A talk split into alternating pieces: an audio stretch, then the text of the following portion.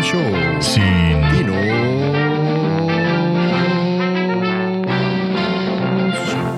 Con Guto y Cape. Hola, yo soy Cape. Y este es ahora el show sin dinos. En cada episodio tendremos un invitado que nos dirá cinco canciones que han marcado su vida y nos platicará de temas sobre los que sabe. Los temas están especificados en la descripción del capítulo. Te recomiendo que los leas y evites perder tu tiempo escuchándonos hablar de cosas que no te interesan. En el siguiente episodio decimos una que otra majadería. Así que si tienes niños cerca y todavía no han aprendido a decir peladeces en la escuela, te recomendamos que tengas precaución. Nuestro invitado de hoy es Raúl Lugo. Raúl es un presbítero católico que tras estudiar las Sagradas Escrituras se ha comprometido con distintas causas sociales, apoyando tanto a campesinos mayas como en su momento a gente infectada con VIH y a muchos otros grupos en busca de justicia. Igualmente es autor de varios libros, entre ellos uno que le trajo reclamos y represalias por parte del círculo eclesiástico, titulado La Iglesia Católica y la Homosexualidad.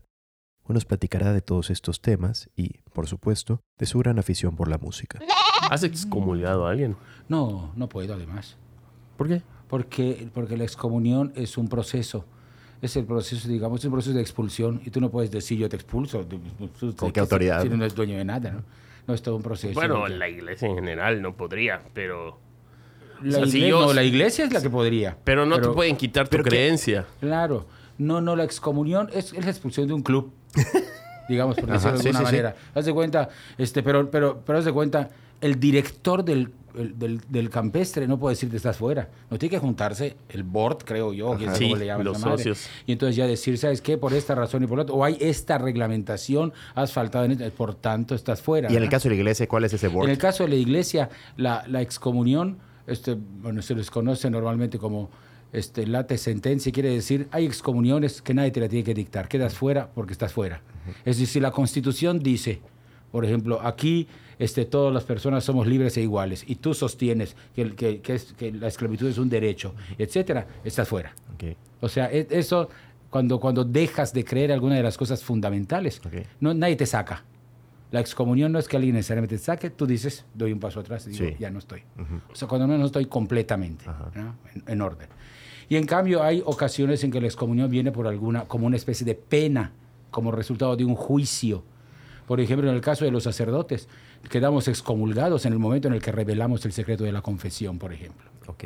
si revelamos el secreto de la confesión y, y se enteran, es decir, y, y tiene consecuencias, porque puede ser que en algunas circunstancias no haya podido hacerlo sin que quede, pero, pero digamos, pero estrictamente hablando nos enseñan que en el momento que tú revelas un secreto de confesión, aunque nadie más sepa que es de confesión, es- es- ya, caíste en la pena.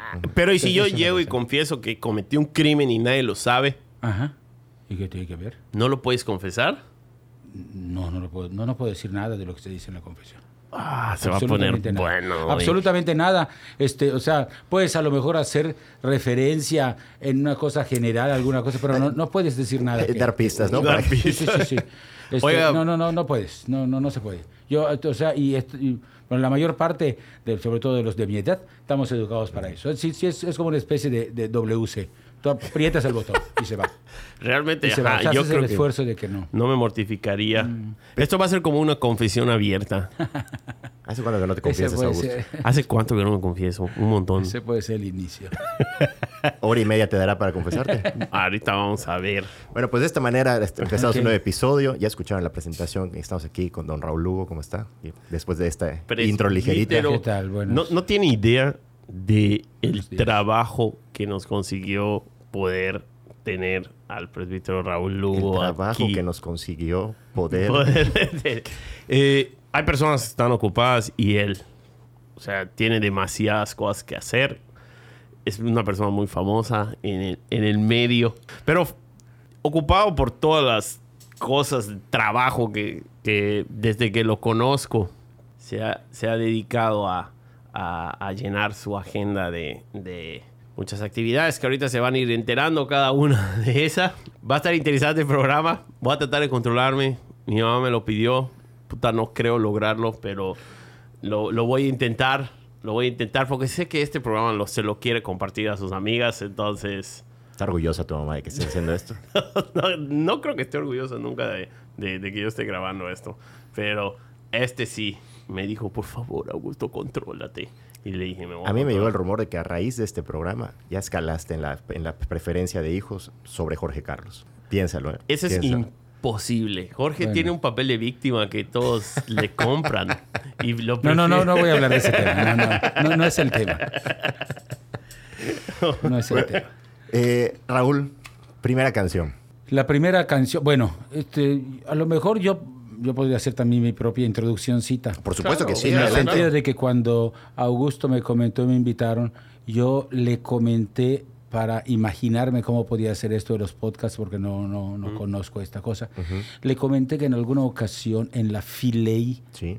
este, me invitaron a participar de un ejercicio que se llamaba el libro humano Ok. una experiencia que traían creo que de Noruega o de no sé qué, este, unos profesores de la UNAM. Y entonces consistía en que se seleccionaban algunas personas y la persona tenía que hacer una especie de índice de su vida, como si fuera un libro. Y después llegaba y había unos carteles grandotes allá con la portada de un libro que no existe, verá que, que el libro de mi vida, y el, el, este, el, el índice que yo había hecho. Entonces las personas iban pasando y te preguntaban qué capítulo querían oír y como que conversabas una parte de tu vida. Entonces yo le mandé a, a Augusto este, este índice. Y de allá es que él me propuso algunas de las temáticas que le, parecían, que le parecían interesantes y yo escogí una canción para cada una de las temáticas. Esta, esta primera canción que es de los Beatles, Come Together,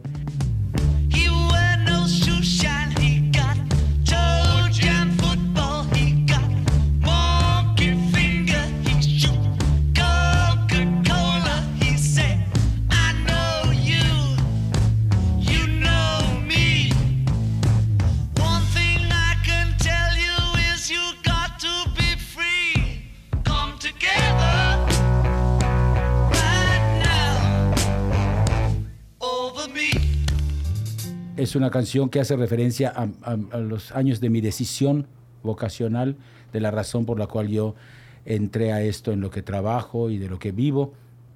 Que es más o menos a los... Que bueno, este, es, es- es largo el asunto porque yo soy de una parroquia de, ahora es el centro de la ciudad, antes era un poco el sur, de San José de la Montaña, en la calle 60 con 79. Y yo vivía a tres cuadras de la iglesia. Este, mis papás eran, pues eran católicos, no, no, no exageradamente católicos. Este, sí, digo, nos llevaban a misa, hacíamos la primera comunión. Este, pero yo muy rápidamente me enganché un poco con el ambiente de la iglesia, fui acólito, estuve en el coro, aprendí a tocar guitarra allá, después este, ahí fui catequista, estuve muy ligado. Y desde el principio a mí se me prendió que a lo mejor podía yo servir para esto. Estaba yo muy impresionado por la vida del párroco de esa época, que se llama el padre Jorge Villanueva. Después ya él, él vivió, hizo como 20 años de párroco allá y después ya dejó el ministerio y se casó. Pero este, él, fue, él fue, digamos así, mi- la, la persona que me impresionó por primera vez de un creyente que me parecía a mí, digamos, absolutamente íntegro. Es decir, vivía lo que creía. Eso era suficiente. Además era de Valladolid, hablaba muy bien la maya, lo llevaba el arzobispo a hablar a veces en los pueblos. Y, este, era un eterno buscador de cosas. Estuvo en todo lo que se te puedas imaginar. En teología de la liberación, hasta en análisis transaccional, en control mental. Fue, hizo cosas de yoga, de tiempos que fue ve- vegetariano, etc. Era un hombre siempre en búsqueda y su vida me, me atrajo mucho. Y a partir de eso empecé yo a pensar que que quería entrar al seminario.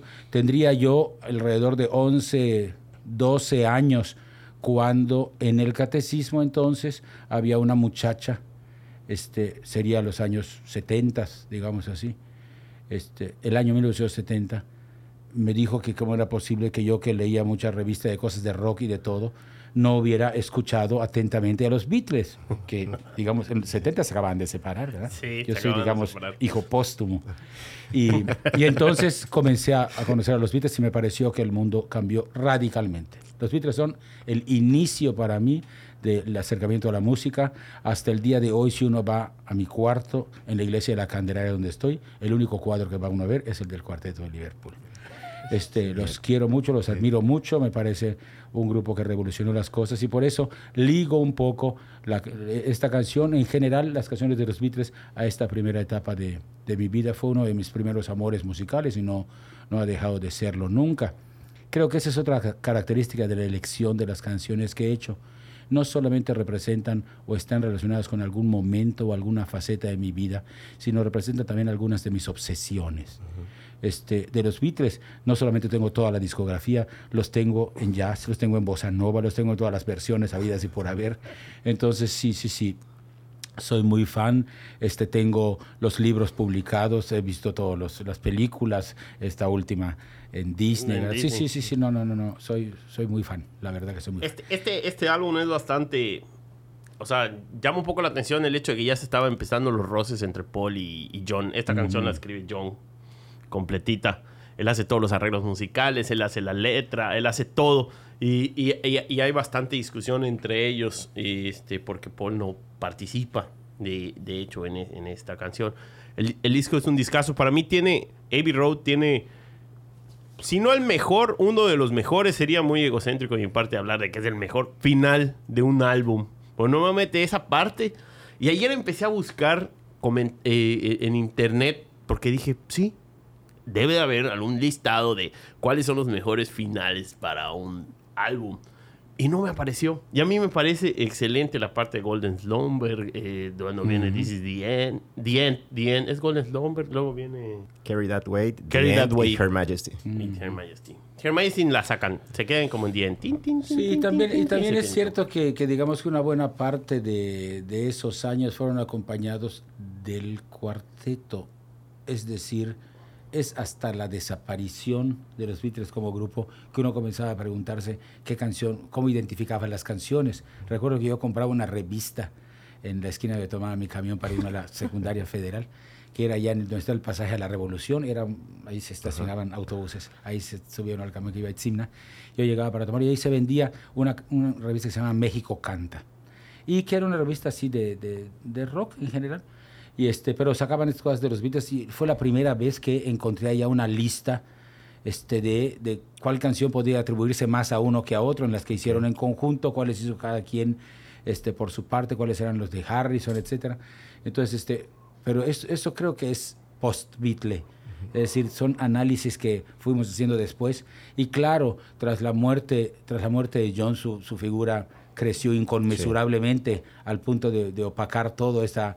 Pero en realidad me parece a mí que esta última, este último documental me parece que es muy reivindicador de McCartney. Yo en realidad Claro. terminé reconciliado con McCartney, que en realidad no sé por qué me peleé, porque no tenía por qué pelearme. Me parece estupendo siempre, me parece que sus canciones son maravillosas, pero sí había un poco esta, esta sombra de la ruptura, todo el asunto de Yoko, y me parece que cada vez va quedando más, más claro el, el lugar y el papel de cada quien y, y- y el valor de cada uno de ellos. ¿no?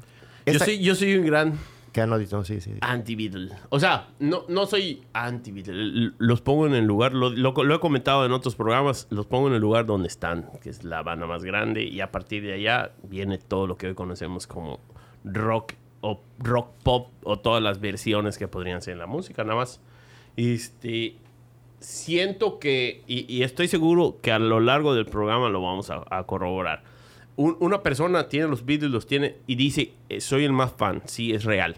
O sea, soy, soy muy fan, me gustan, es mi banda favorita, pero cuando hablas de tus otras bandas, de tu segunda o tu tercera banda, hablas con más pasión de lo que podrías hablar de los Beatles, yo creo. Porque los Beatles es como que yo diga que mi película favorita es Titanic, que sí puede ser. Yo sentí ahorita bastante pasión en la descripción de los Beatles, la verdad. Sí. Pero lo, cuando hablas de otra película que te gusta, yo siento que le metes un poquito más porque ya no hay tanta gente de ese lado. Este, tienes que convencer a la audiencia de que, de que eh, esta, esta banda sí es buena. O sea, los Beatles no tienes que hacer ningún esfuerzo por decir. Y no sé si vas a hablar de los Beatles. No, me pareció eh, bastante curioso que esta canción. eh, Sí. Bueno, primero que es la favorita de Ringo Starr. Dijo que es su canción favorita de todas, la de los Beatles. Y segundo, que un eh, personaje que se llamaba Timothy Leary, que era. Mm. que- que- Político, Lo, ¿no? lo viste, político, candidato a, a gobernador de California. Le pidió a John Lennon que le creara la- la- una, una canción, prácticamente un, jingle para su, su campaña. Y no fue esta canción tal cual, pero sí salió de ahí en la frase de Come Together. Y entonces digo, es que increíble que sea el origen de esta canción, cuando acá estamos acostumbrados a- al nivel de Poncho de Nigris con, con Samuel García o Joaquí, como se llamaba el de Movimiento Naranja. Esos son los jingles que Tina tenemos Turner, acá. saludos. Yo tengo, yo tengo una pregunta. Jo, un- Raúl, un niño, adolescente de 12 años que escucha los Beatles, que le gusta el rock, que está, eh, en, digamos que en un momento de desarrollo de toda la parte de este, pubertad, toda la apertura de la parte de desarrollo sexual. y ¿Por qué en ese momento sentiste como que dijiste, esta es la vocación solo por ver cómo era este sacerdote? Bueno, ese, es- ese es a lo mejor el elemento al que, al que más recuerdo, al que se me hace punto de referencia, como ocurre efectivamente tanto con las bandas como en las películas. Hay cosas como que icónicas, ¿no? Claro. Entonces, y, y la característica de un icono, que era la manera tradicional en que pronunciábamos hace algún tiempo, antes del anglicismo icono, este, la naturaleza de un icono es que permanece allá intocado. O sea, es mejor no tocarlo porque se desbaratan. Hay iconos que se desbaratan. Entonces, es mejor no tocarlo y conservarlo así. Pero es, es un elemento entre muchos otros. En realidad, yo siempre fui un apasionado de la política y las cosas sociales. De hecho, la única ocasión en que ya en preparatoria pensé no entrar al seminario, es decir, desdecirme de lo que me acostumbraba a decir yo, ¿qué vas a hacer cuando yo voy a entrar al seminario, etcétera? Y dije, no voy a entrar más al seminario. Fue en el segundo año de preparatoria, cuando mataron al Charras y me involucré mucho en el asunto de, la, de, la, de la huelga y todo. Yo era el representante de la, de la preparatoria en alguno de los pequeños comités que habían allá. Que el Charras, perdón, era un líder estudiantil de El la Charras época. fue un líder estudiantil, efectivamente, lo, lo mataron en febrero del 74, cuando yo estaba en segundo de prepa. Y, y eso cambió un poco toda mi, mi perspectiva. De hecho, yo ya cuando entré al tercero de preparatoria, digamos, pensaba yo estudiar economía, no porque me gusten los números, sino porque era la, la facultad marxista de la época, Sí. entonces era así como que allá, la- si querías hacer la revolución tenías que entrar a economía, ¿verdad? En ese tiempo. Después se convirtió en la cuna de sanidad de Gortari, imagínate. Pero digamos, en algún tiempo la facultad de economía, al menos en Yucatán, era el lugar de las discusiones de izquierda. Y ahí me, me clavé, me clavé, me clavé. Y entonces ya, un momento que pensé que ya no. Después ya reconsideré de nuevo, mi papá falleció el año que yo iba a entrar al seminario, me volvieron a mandar invitación para ir de nuevo a los encuentros vocacionales, volví a agarrarle el hilo y después ya entré y ya me quedé. Pero coincidía con que la iglesia estaba en una efervescencia política también dentro, Claro. entonces ya hizo el clic. Me llamó la atención cuando mencionaba hace rato que eh, esa primera atracción hacia la iglesia fue más bien un- una cuestión humanística y no espiritual, eh, a través del, del párroco. Que, que- Sí, bueno, eh, pues sí, él, él tenía, digamos, esta, un poco esta característica, pero también, también está lo otro. También está lo otro porque no, no, nunca fui piadoso, en el sentido así de mocho, ¿no? Este, nunca estuve en algún movimiento de este tipo así de rezo, de algo. Este, pero, pero me parece clave en mi vida el conocimiento de la persona de Jesús y mi decisión de apostarle a las causas por las que él apostó. Eso tiene un montón de social, tiene un montón, porque no en balde lo, lo mataron como, como, como bandido, ¿verdad? Como, como sedicioso, pero tiene también una, una, una beta profundamente espiritual, como te digo, no, no piadosa, este, estrictamente hablando, pero sí de, de decisión radical de la vida. Es decir, no, no, no, no, puedo no, no, no hubiera podido ser, este, no, no quiero decir algún, ofi- algún oficio, alguna profesión que pueda ofender a amigos. míos, Veterinario. pero no, no, no, no hubiera podido ser, digamos, una persona estrictamente, por ejemplo, de oficina o de... No, no, no, no. nadie. Este, siempre, siempre me llamaron la atención otras cosas y sí tiene, tiene mucho que ver con eso. Después, después entonces tuve algunas experiencias que hicieron más profunda la beta mística de la acción social, pero, este, pero siempre han ido parejas, una con la otra, sí. Luego veo que entra, bueno, entra el seminario. No sé cómo, cómo o sea, ahí la, la, Entro al seminario la en carrera del 1900 seminario. 1975. Yo hice la prueba del 72 al 75. Y del 75 hasta el 82, que terminaron los siete años, salí. En mi época eran menos años que ahora. Ahora son como 10, creo. Este, yo, yo terminé e inmediatamente después ya este, salí a, a estudiar fuera del país. que lo mandan a Roma. Es ahí Sí, cuando me, lo mandan me a fui a Roma. estudiar a Roma. Sí, sí, yo me ordené en 1986, en septiembre 2, y el septiembre 16 salí para Roma. Y estuve cuatro años fuera, tres años en Roma y un año en Israel, para la, la- la- especialidad que yo fui a hacer. Y ya me regresé después. ¿Cuál fue la especialidad? Yo soy especialista en Sagradas Escrituras, en el estudio de la Biblia, Ok. en sus lenguas originales. que, y leía que justamente que usted habla latín, griego, bueno, arameo, este, es, es- es- es equivocado decir que uno habla porque no se hablan. Son lenguas muertas. o que entiende. Es- Exactamente, o sea, puedo traducir, Ajá. puedo traducir las lenguas de hebreo, arameo, griego, que son las, las lenguas bíblicas.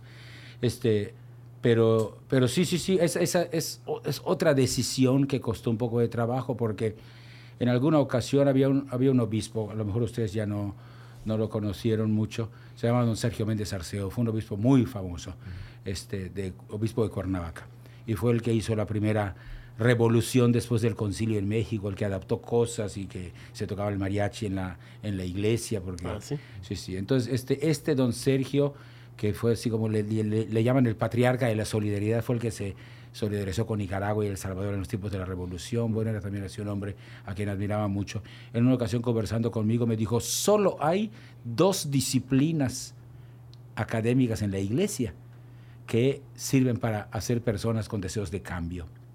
Dice, la historia de la iglesia y el estudio de la Biblia.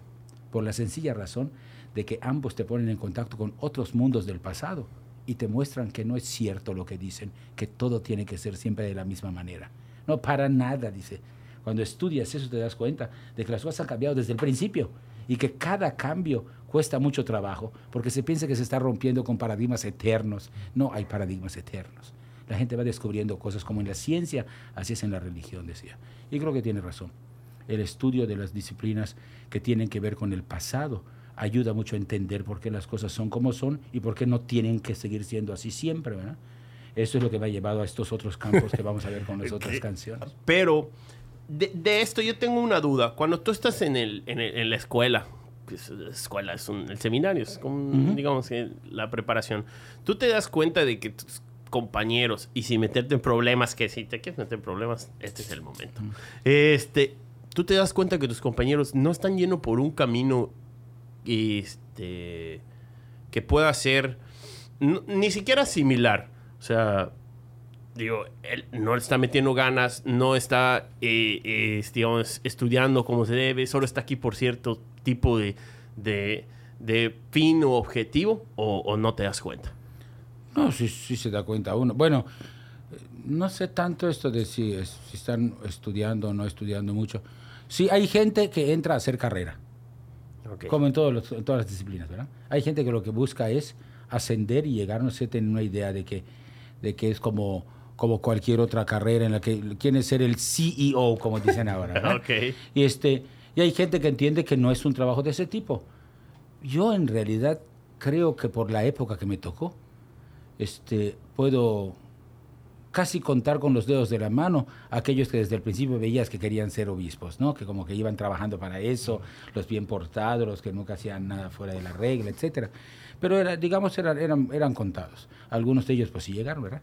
A estas alturas, pero este, pero, pero había en cambio un buen número de seminaristas en las generaciones de los siete años que yo estuve, un buen número de gente a quienes el Concilio Vaticano II, ese momento clave de la renovación de la Iglesia, este, fue, fue importantísimo y nos, nos, cambió la, nos cambió la mirada. O sea, si quieres hacerte rico, busca otro lugar. Si quieres ser famoso, ándate otra cosa. No, aquí es, es para meterte a trabajar con la gente más pobre, para sacar las cosas adelante, para hacer el cambio social. para... Y, y me imagino que hubo alguien que no le gustó. Que dijo, Ah, sí, sí, sí, sí, sí, sí, sí. Algunos, digamos, este, preferían seguir Salud. un poco con el, el padre que toma su chocolatito y su pan después de las 15 años. Pues, Ah, ¿qué más, verdad? y- Digo, hay, hay lugar para todos, ¿verdad? ¿Y cómo es el ambiente en un seminario? Yo me los imagino casi lo más similar a Hogwarts. Eh, no sé por qué esa impresión tengo, pero luego pienso, es pu- es puro hombre, debe de haber demasiado desmadre. ¿Y en qué momento del- de que entras a, a- de que el relajo, todo, y pum, pum, vas avanzando y yo me imagino que salen así ya más tranquilos, más serenos, en paz. así me los imagino. Sí, este, bueno, no, en, en Hogwarts tampoco sale muy en paz al final. Nadie sale en paz. Sí, bueno, es, es, es, es una vida de un internado. Un internado, lo he dicho yo siempre, siempre es artificial. Es decir, lo que vives allá adentro no es la vida normal. Claro. Cualquiera que estaba en un internado lo sabe. O sea, los, los- problemas son internos, siempre se vive muy enquistado. La gran ventaja era que desde el principio de la formación uno tenía que salir el fin de semana. sábados y domingos a alguna parroquia, o a tu, o a tu familia, o a tu parroquia. Entonces eso ventilaba un poco el asunto, ¿verdad? Era peor en épocas anteriores, entonces no se salía más que dos veces al año para Semana Santa y para Navidad. Entonces vivías todo el tiempo allá, no era una cosa espantosa. pero este, pero digamos, pero sí había muchos, muchos chances de muchas cosas, había tiempos para todo, para deportes, para cosas, ¿verdad? Había escapadas, te podías ir al cine si no te daban cuenta de los superiores, brincabas la barda, cosas que se hacen en cualquier, en cualquier este, internado se, se hacían allá, ¿no? Y, este, y, y- y claro, es, es, es un periodo importante. el- el- Yo entré al seminario a los, habiendo acabado, acabado de cumplir, yo cumplí años, cumplo años en mayo y entré en septiembre. O sea, acababa de cumplir 18 años. Yo hice mi servicio en el seminario, mi servicio militar. Tenía que salir los sábados para ir al servicio militar.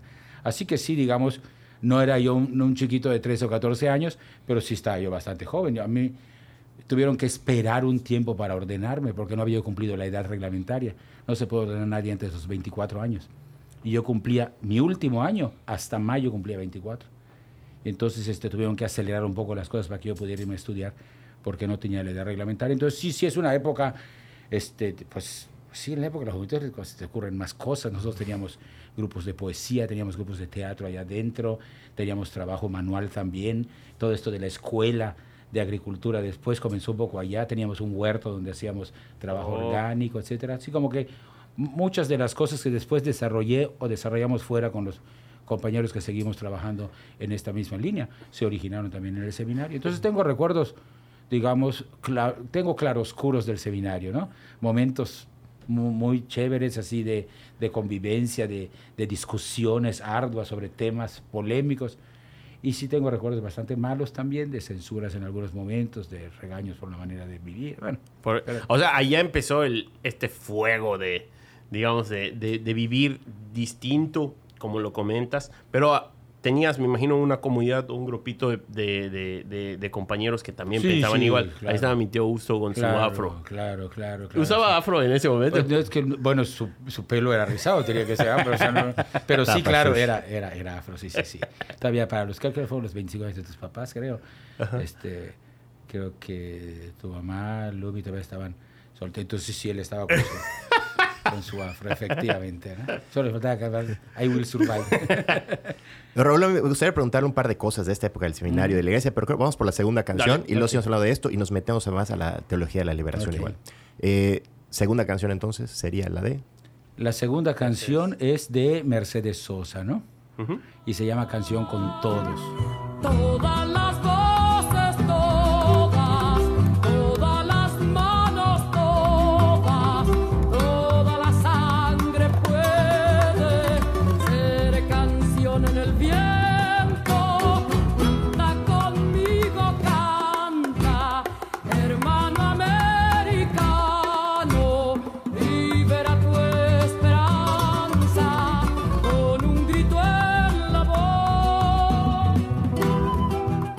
También es claro, al, al es al igual que los Beatles, ustedes como son muy sabios, hacen todas esas reflexiones sesudas sobre en qué disco estaba y todas esas cosas. La sabiduría de Google.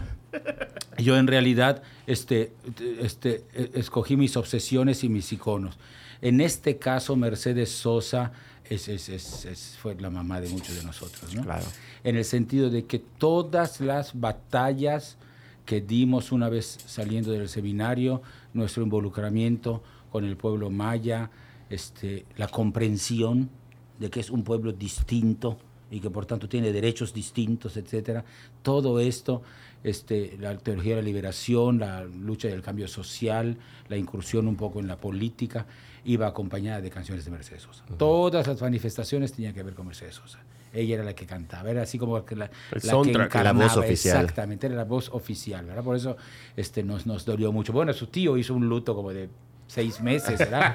Este, Augusto, sí, sí, Augusto era, era, sí, sí, sí, era totalmente apasionado. Le regaló un rebozo una ocasión en que llegó a, a- a Cancún y fue a verla, sí, sí, sí, bueno. Este, pero sí, sí, sí, ella es, es, es la mamacita, digamos así. Yo en, en alguna ocasión tuve un, un- un poemario que premiaron en un concurso y uno de los poemas está dedicado a Mercedes Sosa Ok. este, y que pues, son poemas para el VIH-Sida. este, es, es la- la- la- el, el poema este, propone que el, el- el moribundo de VIH, cuando porque escribí eso en recuerdo de los tiempos en que el VIH era una sentencia de muerte, Sí, la sí, se sí. moría. este, estaba, eh, escuchaba a Mercedes Sosa en su, en su cama de muerto. Entonces le decía, este, madrecita, a- acompáñame en los últimos momentos, una cosa así eh, media, media, media terrible en el sentido de a- como, como acompañante de la muerte, pero así me la, así me la imagino.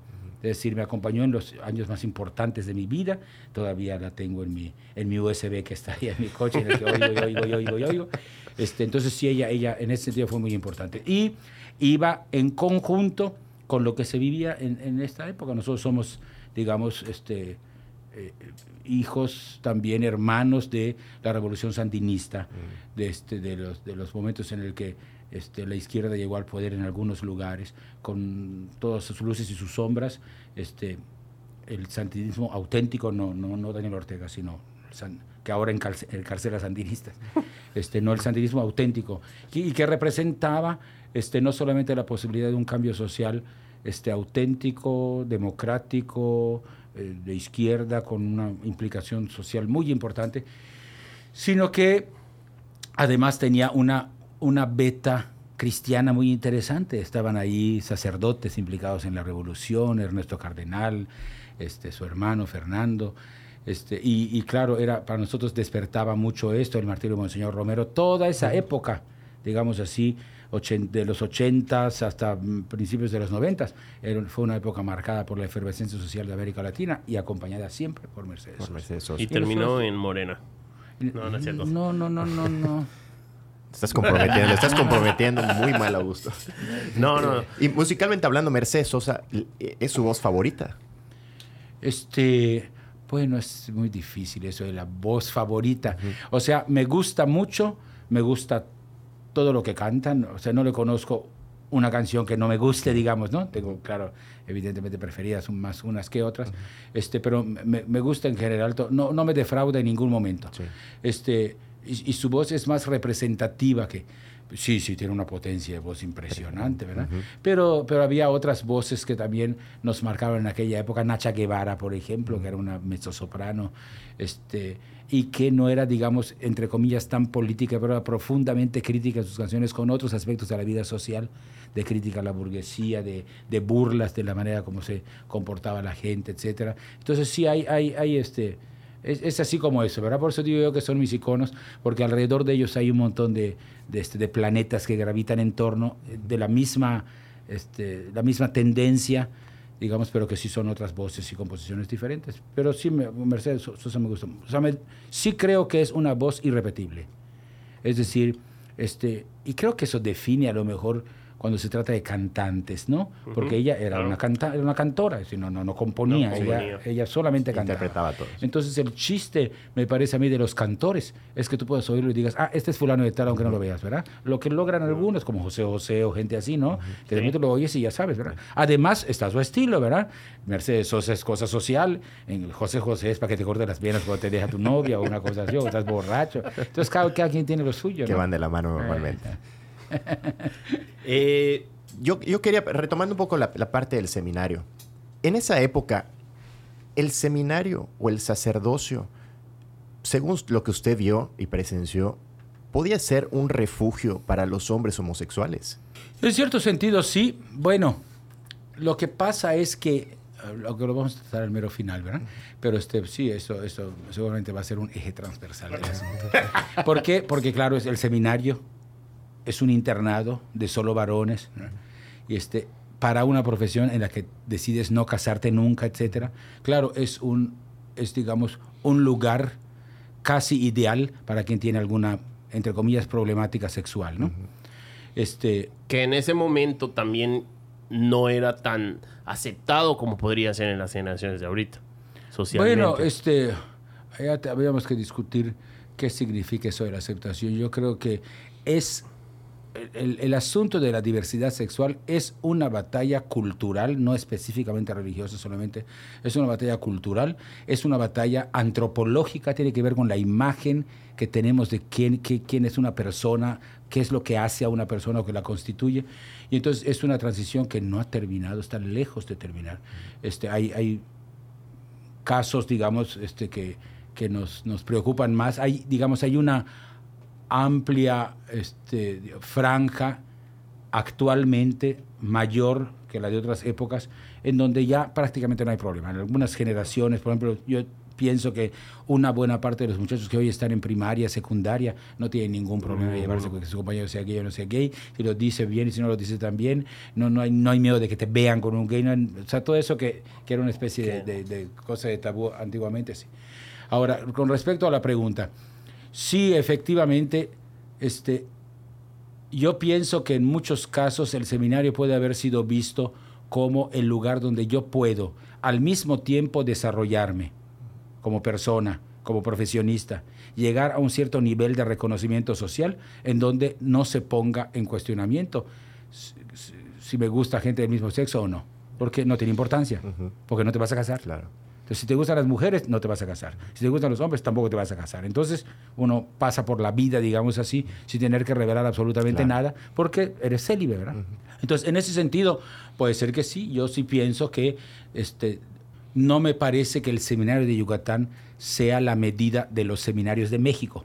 Pero si habláramos de los seminarios de México, creo que debe haber un porcentaje de homosexuales en los seminarios más o menos equivalente al porcentaje que- de la sociedad, Ajá. entre un 10 y 15% seguramente cuando menos. Pero cuando, si eso ocurría si- y, y se encontraba esto como un refugio, se entraba ahí como un refugio por estos motivos, ¿no serían causas equi- equivocadas para, para entrar a un seminario? ¿Te- ¿Tiene repercusiones posteriores en el desarrollo de estas personas como, como sacerdotes? Bueno, puede tenerlo. Por ejemplo, este, sí. O sea, aquí el problema es que las cosas no son blancas y negras. El, digamos, el- el- el- la cantidad de grises son Sí. muy amplias. Por ejemplo, es muy difícil que alguien haya en- entre al seminario solamente porque era gay y no quería que se notara. No, a lo mejor también le gustaba el seminario, también le gustaba el ambiente, etcétera. Este, ca- caso distinto, por ejemplo, puede pasar si el gay se casa. Que hay gays que se casan. O Mm, lesbianas que se casan. claro. Muchos, Entonces, este, Tenemos entonces, muchos a- allá, amigos. allá, por ejemplo, digamos las consecuencias. Que, que- se casan eh, con, un- con una pareja heterosexual. Exactamente, Acá, exactamente. sí, Sí, sí, sí, claro. Sí. Hablamos Hay- de, hay- antes No de- vamos a de- decir de- nombres, ya, ya, ustedes ya. saben son. Entonces, eh, por ejemplo, allá en ese caso, claro, las consecuencias son inmediatas, porque la convivencia se hace eh, seguramente este, en muchos momentos muy difícil, Sí. porque tarde o temprano la, la- la- la pareja heterosexual se da cuenta o se... Entonces, este, allá las consecuencias son los hijos. Es- La cosa es un poco más complicada allá, ¿no? Entonces, en ese caso, claro, pero lo otro significa también que si entras al seminario y tu, y tu decisión es ser célibe, que es lo que la iglesia exige, al menos hasta ahora, este, eso significa que renuncias, digamos, a la estabilidad afectiva que te puede dar una pareja. Pero en el caso de los gays y las lesbianas, esa seguridad afectiva de una pareja tampoco se daba en esa época. Sí. Entonces era, no, no, no, había- no era una, una apuesta contra la otra. Te iba a ir mal si entrabas al seminario, te iba a ir mal si, si te quedabas en el mundo, ¿no? Entonces, si te va mal en una cosa u otra, pues al menos haces alguna cosa buena, haces algo, ¿verdad? Entonces puede ser que algunos pudieran. Por eso digo yo, no, no es blanco y negro. No, digamos, no me parece que el- la, la entrada de, de- de varones homosexuales a los seminarios haya sido una catástrofe para la iglesia. O una limitante, Este, porque, no, porque no ligo la homosexualidad con los fenómenos de la pederastia, eso es otra cosa. Sí, sí, sí. Este, entonces, la, la pederastia es una verdadera catástrofe. Totalmente. Es una catástrofe. Y es, es una catástrofe también actual. Es decir, no siempre pensa- hemos pensado lo mismo de las relaciones con menores de edad. ¿ah? Claro. Entonces, eso también ha tenido pues, es otro, otro asunto muy peliagudo. En ese sí no quiero meterme No, yo no en me este creo podcast. capaz de En tener este una conversación Pero sí, este, sí, por ejemplo, algunos posicionamientos de, de la Francia de mi juventud, etcétera, de los derechos de, la- de los adolescentes a, a gozar de su cuerpo, etcétera, implicaban un montón de cosas que hoy serían políticamente incorrectas, ¿verdad? Pero de eso no nos asusta mucho porque de las canciones de José José, el 90% son políticamente incorrectas hoy. O sea, no puedes, no puedes cantarlas si, si hay una mujer enfrente, ¿no? Entonces, eso, eso- pero eso muestra el paso del tiempo. Eso muestra lo que hemos avanzado, cómo hemos, hemos comprendido cosas que no comprendíamos antes. Y creo que la gente valora muy poco esos cambios de mentalidad. Yo cuando hablo de homosexualidad suelo referirme a una mutación de conciencia. Es decir, hay cosas que no podemos explicarnos bien cuándo y por qué ocurren. Yo no sé por qué en un momento determinado nos dimos cuenta que las mujeres eran iguales que los varones y que tenían todos los derechos. En gran parte nos obligaron a darnos cuenta ellas, porque Claro. encabezaban un, un movimiento que ha llevado ya, ya siglos, ¿verdad?, de, de lucha por su liberación. Pero cuando nos dimos cuenta de que los negros eran iguales que los blancos y que, digamos, la construcción de una sociedad de blancos que consideraban inferiores a los negros estaba basada en un prejuicio, no en una realidad. No sé, pero cuando se da, es irreversible. Yo creo que en la homosexualidad hay también una mutación de conciencia que está en curso. Y la de conciencia consiste en una cosa muy sencilla, la orientación sexual, la condición sexual de cada quien. No es ni buena ni mala, ni pecaminosa ni virtuosa. No hay ningún pecado especial que puedas encontrar en gays que no los encuentres en heterosexuales. No hay ninguna virtud que encuentres en los heterosexuales que no los encuentres en los gays. Es decir, es una condición como ser zurdo. Exactamente. Nada más. Un, en un tiempo se quemaba a los zurdos. En tiempos de la Inquisición hubo juicios en contra de personas zurdas. Eso nunca lo había cuando, yo estaba, cuando yo estaba chico, se amarraban los brazos de los niños para que aprendieran a Wedge a escribir a la derecha. ¿Y con qué argumentos que los zurdos... zurdos Pues porque, porque llegas a la escuela y no, no, no tienes silla. Las sillas tienen todos a la derecha. Ah, el- Entonces tenías que, que ser capaz de, o sea, porque, porque no es, entre comillas, no estaba bien nacer zurdo. No era algo moralmente malo, pero era una especie de defecto de la naturaleza. Hasta que nos dimos cuenta de que la naturaleza es, es bastante más plural que lo que nosotros pensamos en la cabeza. ¿verdad? Eso tiene que ver también con gays y lesbianas. Pero, y, y esto de la mutación de la conciencia puede resultar particularmente difícil en esta época en la que han ocurrido tantos cambios tan rápidamente, ¿no? Porque siempre es- estaba con que las generaciones más veteranas del momento les costaba entender a las más jóvenes. Pero ahora siento que esa brecha ya se ha hecho más angosta, entonces ya generaciones intermedias ya tienen un- una diferencia en el, en el diálogo y, y cuesta mucho que se entienda, ¿no? Claro, porque las mutaciones de conciencia, esa, esa es mi teoría, ¿verdad? las mutaciones de conciencia recrudecen los extremos. Es decir, cuando la gran mayoría de los países va decidiendo, vamos a hacer leyes en contra de la discriminación. La gran mayoría de los países dice, no es ningún delito ser homosexual. Es la gran mayoría. Todavía hay lugares en donde Claro, es delito sí, sí, y sí. todavía hay lugares donde es pena de muerte.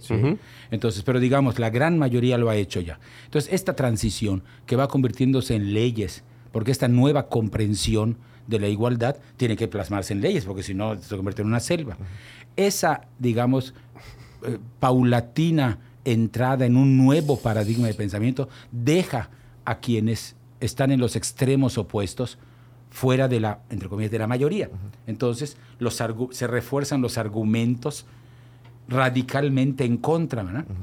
Entonces, este, creo yo que eso es lo que hace que, a pesar de que con cierta tranquilidad, desde finales del siglo pasado hasta ahora que es 2022, ha ido poco a poco cada vez más países aprobando el matrimonio igualitario, cada vez más países con leyes que reconocen esto, cada vez más. De todas maneras, los grupos de, de extremas siguen en sus propias campañas. Y con cierta razón, en el sentido de que quien no acepta que esta mutación de conciencia, digamos, no la controlamos y va a seguir así, piensan que puede revertirla. Hay gente que piensa que volviendo otra vez a educar a todos, ¿verdad? Hay gente que piensa que volviendo a amarrarle su mano al zurdo van a dejar de ver zurdos, ¿verdad? No, no van a dejar de ver zurdos, ¿verdad? Van a ver zurdos frustrados, zurdos que no pueden vivir su surdez, por así decir, nada más porque los obligan a escribir con la Rafael. derecha, ¿no? Ahora, ¿cómo está yendo la iglesia con todo esto? Bueno, es- bueno es- es- esto creo que ya es de la quinta canción, ¿verdad? Pero Ah, no, no, no, digamos, O sea, no estamos adelantando, Con ¿verdad? respecto a la teología de la liberación, Es- eso es importante. digamos, la teología de la ¿Qué es la teología de la liberación? Empezamos la por ahí. teología de la liberación es un, es un movimiento, este, eh, se llama teología de la liberación porque es un movimiento que surgió en ambientes eclesiales, católicos, pero no solo católicos, también, también protestantes, cristianos en general, y que asumieron de manera muy clara las consecuencias sociales de la fe que profesan. O sea, yo, que yo profese una fe, quiere decir que me someto, digamos así, a una serie de ritos. En el caso de los católicos, bautizan, confirman en la primera comunión, llevan su vida de oración, tienen algunas cosas, pero nunca se subrayaba los- las dimensiones sociales de esto. No, esto implica que tienes que luchar contra la discriminación, implica que tienes que luchar contra las injusticias, implica que hay que ver que la cosa sea más democrática. Esas implicaciones, digamos que, que se sacaron de manera especial en este movimiento, que abarcó toda la América Latina, algunas partes de África y otras de Asia. Es decir, aquellos continentes, digamos, dependientes del norte, de los que producían el dinero, los que manejan el dinero y de los que daban su fuerza de trabajo. Entonces, este movimiento fue muy amplio, tuvo desde obispos hasta, hasta el último de los bautizados, varones y mujeres, este, y que descubriendo las implicaciones sociales de su fe, dieron el paso para entrar en el activismo social. Una buena parte de las organizaciones sociales que ahora son, están consolidadas surgieron en estas épocas de la teología de la liberación. Gente que, siendo cristiana, sentía el llamado a hacer algo por cambiar las cosas en la sociedad. A- algunos a través de cosas políticas, de alcanzar el poder, otros este, por la vía armada, algunos, ¿verdad? los guerrilleros, etc. Pero cómo hacer para que el mundo cambie, porque eso deriva de nuestro seguimiento de Jesús. Él, eso es lo que vino a hacer, a cambiar las cosas. Entonces, ¿cómo las cambiamos ahora? Ese movimiento de la teología de liberación fue muy fecundo. Llegó un momento determinado en el que el Vaticano frenó un poco el asunto, porque la, la Iglesia comenzó su proceso de renovación en el Vaticano II y lo siguió durante casi 20 años, hasta que metieron un freno como de 30 años, en el que ya no se pudo y se empezó a perseguir la teología de la liberación. El- ¿Se les salió de control? tiempo de un- No, lo que pasa es que, bueno, sí desde el punto de vista, de- siempre el que censura piensa que los otros se, se salieron de control, ¿verdad? Por eso Claro. censura, ¿verdad? Quiere, quiere meter al orden. Entonces, este, las declaraciones del Vaticano con respecto a la teología de la liberación fue que eh, era, demasiado política, muy cerca del marxismo, que no era lo suficientemente crítica y no era lo suficientemente religiosa, que era demasiado para clubes sociales hay otros, o sea, métete un partido, porque lo tienes que hacer desde la iglesia. Entonces fu- fueron así como que acotando un poco eso. Esta, esta digamos, este, que se convirtió incluso hasta casi en una persecución. Hubo muchos teólogos llamados en el banquillo los acusados y los sentaron allá y les dijeron, ¿sabes qué? O cambias tu discurso o corriges esto, ¿verdad? Este, duró bastante tiempo, como te digo, cerca de unos 30 años. Este, pero eso permitió que la teología de la liberación se diversificara. Es decir, entendiera efectivamente que era muy política y que tenía que convertirse en teología indígena, en teología feminista, en teología ecológica, en- es decir, ir asumiendo las diferentes causas que iban surgiendo, Claro. ya no solo con un nombre, sino con nombres diversos. Entonces, eh, a este, a este movimiento es del, del- del que yo vengo y el que pertenecemos muchos que estamos en la, en la iglesia hasta hoy, es- eso es la teología de la liberación. ¿A usted le tocó estar en el banquillo de los acusados? Bueno, sí, pero no por la teología de la liberación. Porque mira, en parte sí, por la teología de la liberación, pero no del todo. Porque la teología de la liberación era muy política, muy de cambio social, pero era poco feminista y para nada con la diversidad sexual. Porque era hija de su tiempo.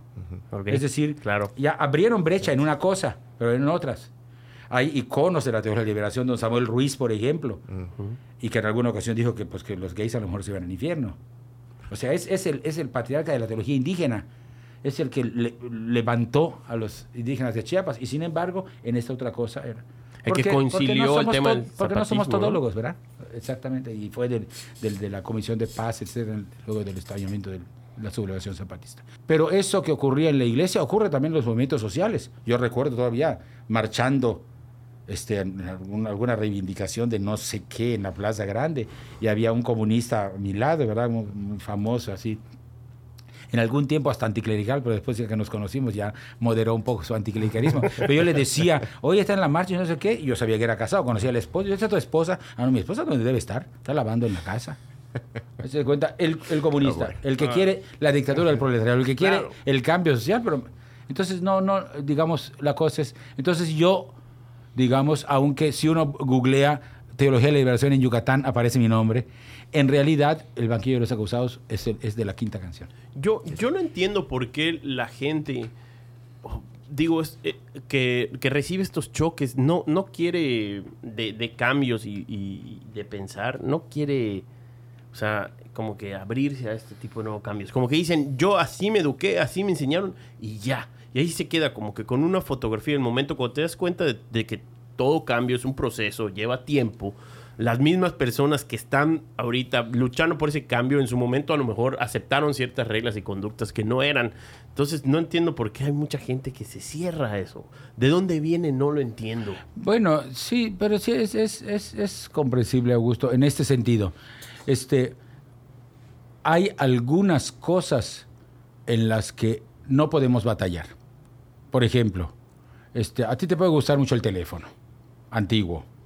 Metías tu dedito, llamabas. Era muy cómodo, porque no buscabas a las personas. Buscabas un lugar. Si la persona no estaba, 10 cosas. Claro, No, ahora, ahora pensado. con eso del celular, no me gusta mucho eso de que donde estés te pueden encontrar, ¿verdad? Yo quisiera ser no encontrable en algún momento y no se puede. Y no está en el pero, podcast. pero, pero es inevitable que yo me oponga. No, no puedo tener mi teléfono en mi casa porque nadie me va a llamar allá. Ya no se usa, ya estuvo, eso ya pasó. Pero otras cosas, en cambio, no tienen que ver solamente con lo que hacemos, tiene que ver con la manera como vemos la vida. Y eso sí que cuesta, sí que cuesta. Y, este, y conforme pasen los años, ustedes se van a dar cuenta con las siguientes generaciones, se Ah. los advierto de una vez. Porque uno se da cuenta en realidad de que, el, el- digamos, el, el- el- el modelo de eh, lo- eso que llamamos el modelo antropológico que manejamos, este, se, se arraiga, porque uno cree, es decir, apuesta por un determinado valor. ¿no? Yo, por ejemplo, creo que hay algunos de los valores, digamos, entre comillas, antiguos, que siguen siendo para mí muy importantes. Por ejemplo, a mí me parece muy importante, yo que trabajo tanto con gays y lesbianas, me parece muy importante que se conserve esta visión de la relación interpersonal como una relación de acuerdos consensuados. Es decir, vamos a entrarle, tú y yo queremos hacer un proyecto juntos. Puede ser que no sea exactamente un, un- un- proyecto así de que vamos a tener una casita y vamos a tener nuestros hijitos, etcétera. Pero ¿hay un compromiso en este asunto o no hay? A mí me parece que para la estabilidad y la salud de las relaciones interpersonales no he encontrado todavía sustituto a los acuerdos consensuados adultos y serios. Y eso implica que te comprometes en algunas cosas. Un montón de gente no quiere comprometerse. A lo mejor tiene derecho. Y a lo mejor de aquí a 20 años van a decir, "Mm, todavía se comprometían hace 20 años, ¿no? O ya. Pues sí puede ser, pero a mí me parece que es una cosa importante de conservar, ¿no? Entonces, claro, en ese, en ese caso no, no estoy diciendo que todos tengan que casarse, que todos tengan que tener una pareja, pero pienso que sería una pérdida de riqueza humana si esa posibilidad se desvaneciera simplemente. No me parece que ha dado mucho resultado. Me parece que hay familias bien, digamos, con luces y sombras, pero sólidas, donde la gente se aprecia y donde este, ahí tienes la, la plena seguridad de que me pueden patear en toda- todas partes de mi casa, pero cuando llego a mi casa ahí me van a querer sin que yo haga nada, solo porque soy. Esta experiencia de amor incondicional me parece que solo se da en la familia. Empezamos con la... Pasamos a la tercera canción, ¿no? Vamos, vamos. Tú, tú Ah, mandas muy acá, bien. Tercera Tú canción. ¿Cómo no? La tercera canción es Los dinosaurios de Charlie García. No estoy tranquilo, mi amor. Hoy es sábado a la noche, un amigo está en cana. Oh, mi amor, desaparece el mundo.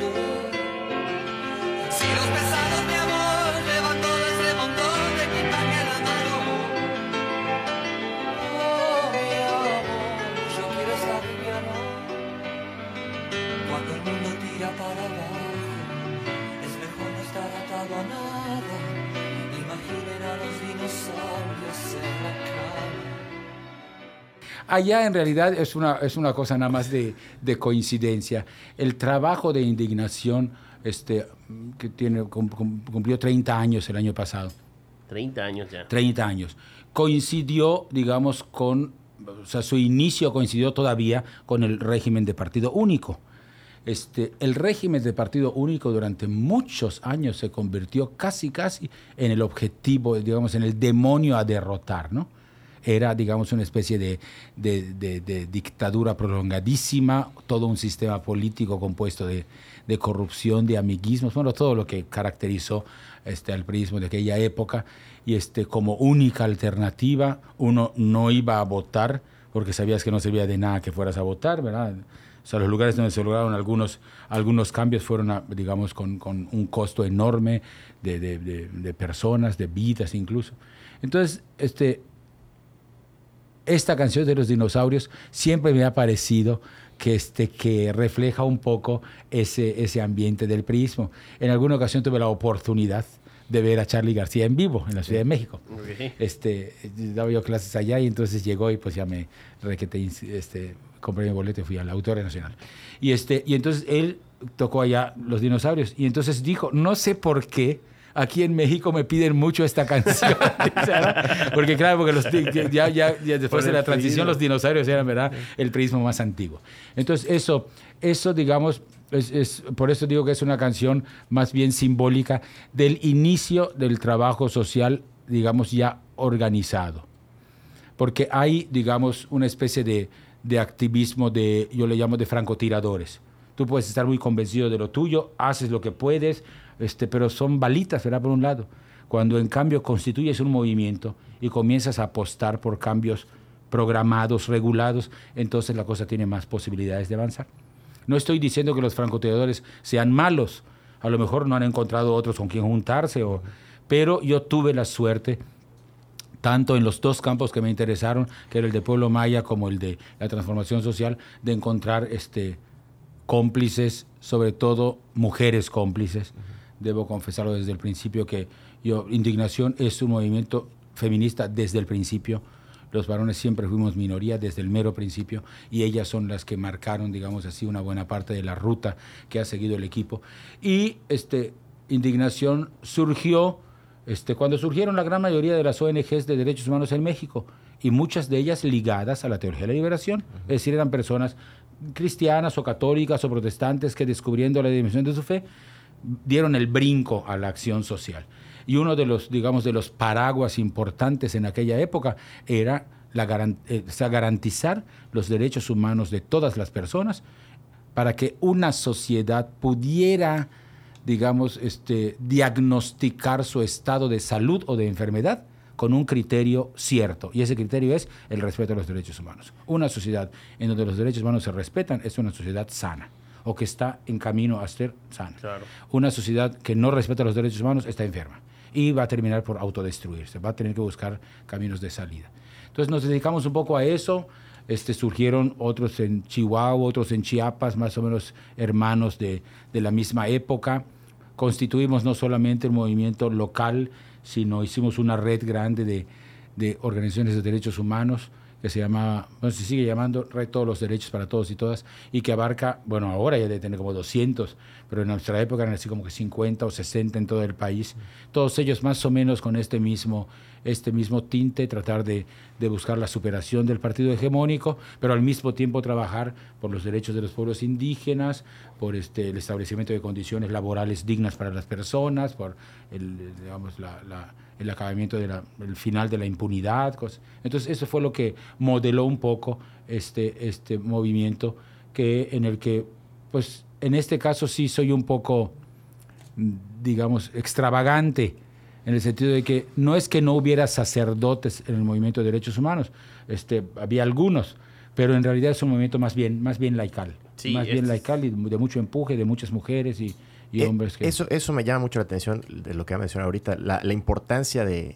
de la mujer, de las mujeres en, en estos movimientos sociales y relacionado con la canción, precisamente porque esta canción de los dinosaurios es una crítica al, al gobierno de Videla, eh, que- en que, que fue el periodo que se dio en la transición entre que derrocan la última dictadura y, eh, y que entra Alfonsín, me parece, ¿no? Y el movimiento más emblemático en contra de, de- de esta, de este periodo del, del gobierno argentino, o de los más emblemáticos, es el de las madres de la Plaza de, de Mayo. Entonces, ah, te, te habla de la fuerza que han tenido las mujeres y que se han mantenido con el paso del tiempo hasta hoy en día, ¿no? Sí, bueno, mm, las madres de la Plaza de Mayo, este, que son, digamos, que tienen esta importancia tan grande. Y a nosotros se nos acaba de morir Rosario, que este, Rosario Ibarra de Piedra Sí. comenzó a buscar a su hijo antes de que las, las madres de la Plaza de Mayo lo hicieran. Es decir, es verdaderamente una, una absoluta pionera en eso, ¿verdad? Este, y, y- los que pues tuvimos la oportunidad de conocerla y de conocerla de cerca, veíamos que era una mujer así también, que la, vida la arrastró a eso, ¿no? La desaparición de sus hijos. Ella era, sí, efectivamente, militante desde el principio, por eso los hijos, digamos, crecieron así contagiados de esta pasión social, pero es cierto que no, digamos, no ex- la lucha por la búsqueda de los desaparecidos es inconcebible sin Rosario Barra de Piedra. Y en general, eso tienes mucha razón, creo que sí, esta participación de las mujeres, a mí me parece de las... Yo siempre he sostenido que la principal revolución del siglo XX no fue la revolución de octubre, la del 17, este, fue la revolución de género. Es decir, una revolución sin armas, pero que terminó cambiando todos los estamentos de la sociedad, hasta, hasta en el hogar. O sea, esta, esta idea que terminó poniéndose en el centro de la discusión de la igualdad sustantiva de las mujeres y los varones, ha cambiado radicalmente la vida, ¿verdad? Este, y se ha, des- se ha desplegado en las cosas, en las posibilidades laborales de las mujeres, en las cuotas de género en los gobiernos, en la incursión de... Todo, todo eso se debe a esta, a esta, a esta batalla. Es Que es una batalla en curso todavía. Exactamente, irrefrenable, sobre todo ahora. Es decir, la desaparición de todas las violencias contra la mujer es una tarea todavía pendiente. Hay un montón de, ahora les llaman microviolencias, ¿verdad? Este, que siguen desarrollándose en el hogar. A mí me da un poco de vergüenza que Yucatán sea un, un- lugar que ocupa un lugar tan alto en Tan feminicidios dentro del hogar. No tanto en mujeres desaparecidas, cuanto en mujeres golpeadas o asesinadas por sus propios maridos. Tenemos creo que un tercer o cuarto lugar en el país. Eso, eso es terrible, ¿no? Porque, porque indica un poco también la salud de una, de una sociedad, ¿no? no. Claro que uno puede encontrar cosas burdas como esto que acabo de ver ayer en, en un noticiero de un, una, un, un- como un- un, este, concierto de banda Ajá. y este y el, el, el- allá en Monterrey no, no Monterrey, en Nuevo León, en un- la ciudad de Nuevo León. Entonces, él como que el, el cantante este, que es como que famosón, entiendo yo, en el género de banda, regala- llevó ramos de rosas para regalar a algunas mujeres, entonces se subían las mujeres, a- y una mujer se subió a recibir su ramo y estaba el ex esposo allá arriba y la apuñaló delante de la gente en el concierto. ¿Qué? Sí, sí, sí, acaba de pasar eso ayer. Azucena a las 10, vean eso. ya le hice propaganda. Sí, digamos, eh, eh, este, sí, uno, uno puede ver cosas todavía muy burdas en eso. Claro, cada vez más burdas. Porque antes ocurría y como que era una cosa que era, era normal. Normal, digamos, normal. ¿Qué habrá hecho esa señora para que la hayan matado, verdad? Era lo que uno se preguntaba antes. Este, sí ha habido un cambio radical, pero sí, toda la batalla del movimiento feminista, este, nos gusten sus formas o no nos gusten, es una batalla, me parece a mí, absolutamente radicada en problemas reales que tienen que resolverse. Y cuando, cuando se empieza a, a hilar más fino y se empiezan a ver estas microactitudes que menciona, no se puede sentir de pronto que, que está muy lejos el objetivo. Porque de pronto me parece que, obviamente, cuando hablamos de las cosas más burdas y más grotescas, todos llegamos a un consenso casi inmediato de está bien, está mal. Pero en este tipo de microactitudes que seguramente yo caigo en muchas ocasiones, Augusto, quizás. Tú, tú no, Yo tú eres muy un poco, ángel, Augusto. yo tú no, muy tú no. poco, muy poco. Pero, pero que nuestro entorno más, más cercano y de los que nos consideramos, no, nosotros sí somos, estamos bien porque estamos av- av- avanzados en esta plática, en este diálogo, seguramente recaemos en eso. No puede considerarse de pronto que está como que falta mucho todavía. Sí. el- el- Sí, sí, falta mucho porque, porque es de esas cosas que implican desmantelar una manera de ver la vida. Es, es- es- es- también una mutación de conciencia, equivalente a la cosa de los gays, fue, y más bien la mutación de conciencia de los gays se deriva de la mutación de conciencia feminista. Sí, y este, e implica además como, como que desarticular, yo me doy cuenta a veces, si, si, si tuviera un, un- un- permanentemente unos aparatos como los que tengo en mis oídos, creo que se podría oír como ves mis ideas se quiebran de repente cuando una mujer habla y dice una cosa y yo digo, tiene toda la razón, entonces track, track, track, se cae un poco todo. Ese proceso de desmantelamiento obligado por las mujeres es la tarea pendiente de los varones. A mí me parece que el movimiento feminista ha tenido muy pocos varones a su altura, gente que decida desactivar sus propios mecanismos de violencia. Y eso refiriéndome a la cosa individual. Pero mira, yo lo digo con vergüenza, pertenezco a una iglesia que no tiene una sola mujer en sus puestos directivos, una sola. En donde nadie puede ser encargada de una parroquia, no se puede ordenar sacerdote, no puede, o sea, hay siete sacramentos, pero no para todos los cristianos.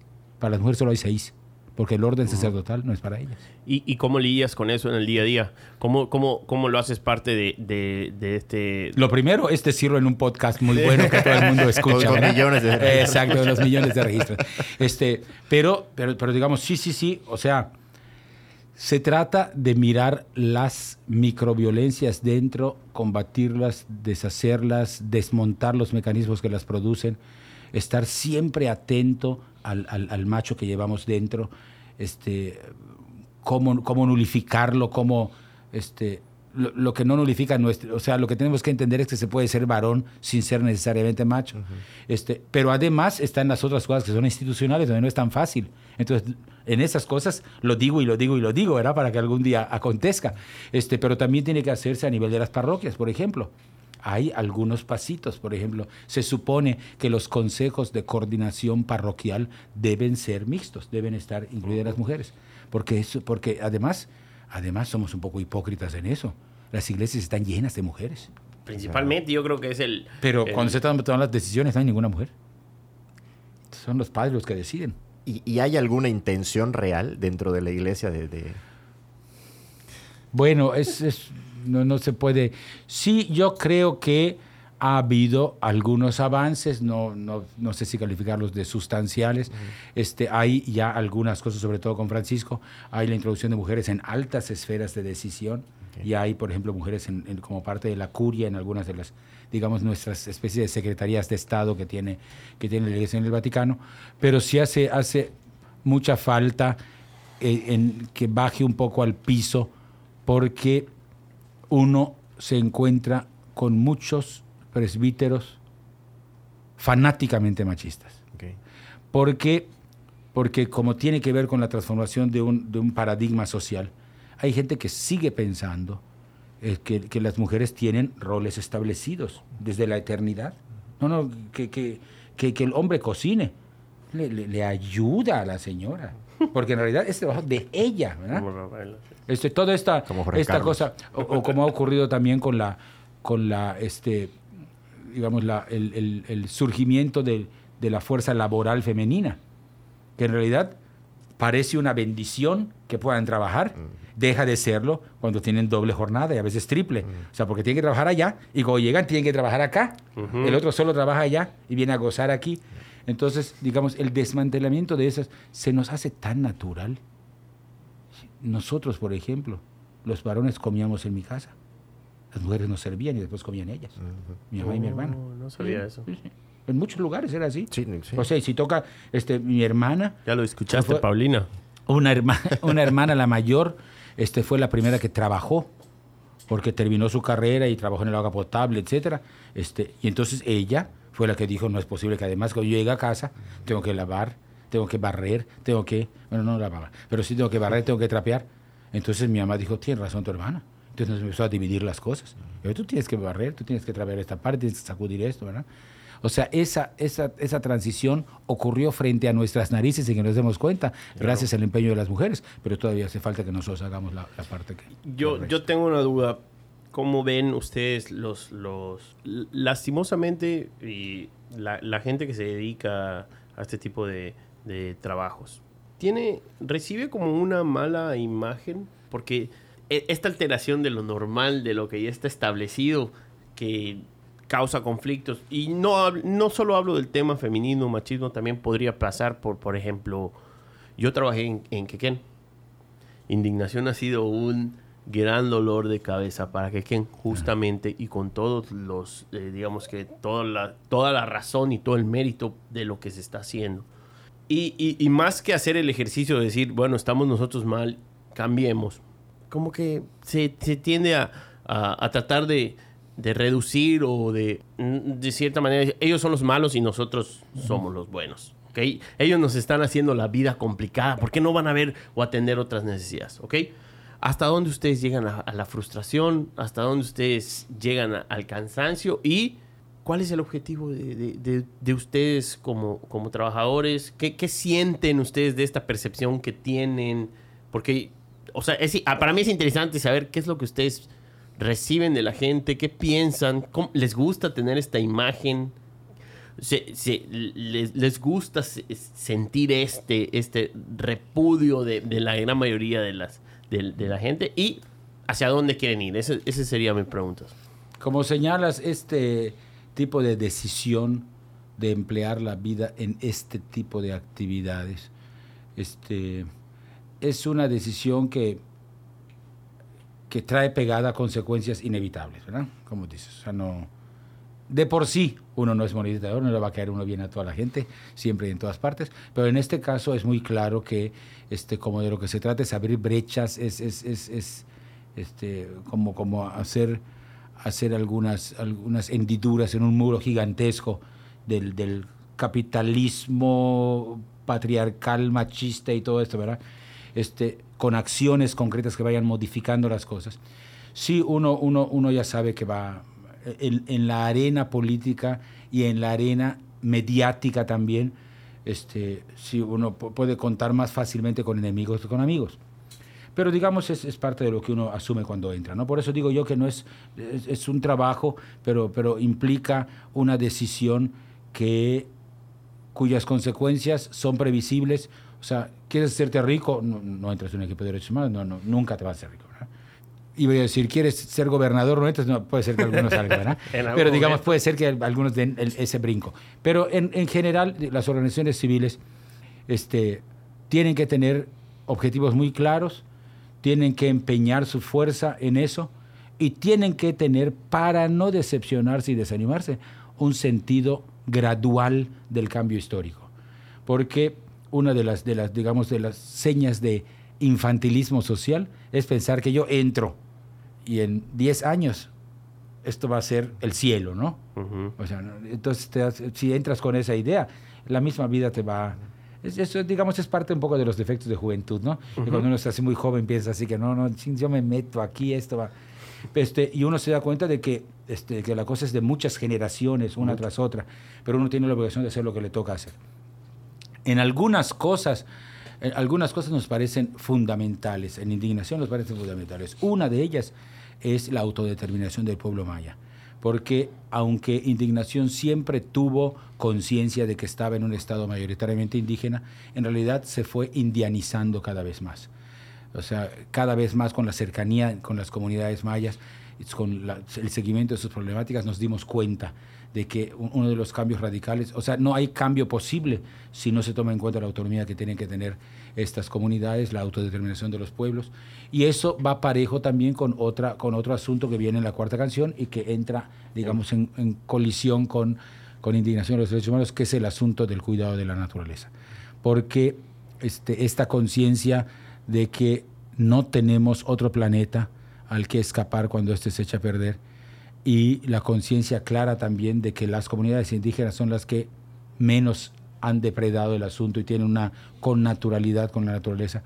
Esos son puntos de partida, me parece también que no tienen vuelta, vuelta atrás. Y nosotros pensamos que no, que nosotros, bueno, yo al menos pienso que el destino de indignación es desaparecer. O sea, quisiéramos, necesario. quisiéramos que no fuera necesario, exactamente, que tenga, ojalá tenga su tiempo, su tiempo medido. En algunas cosas ya no nos preocupamos gran cosa.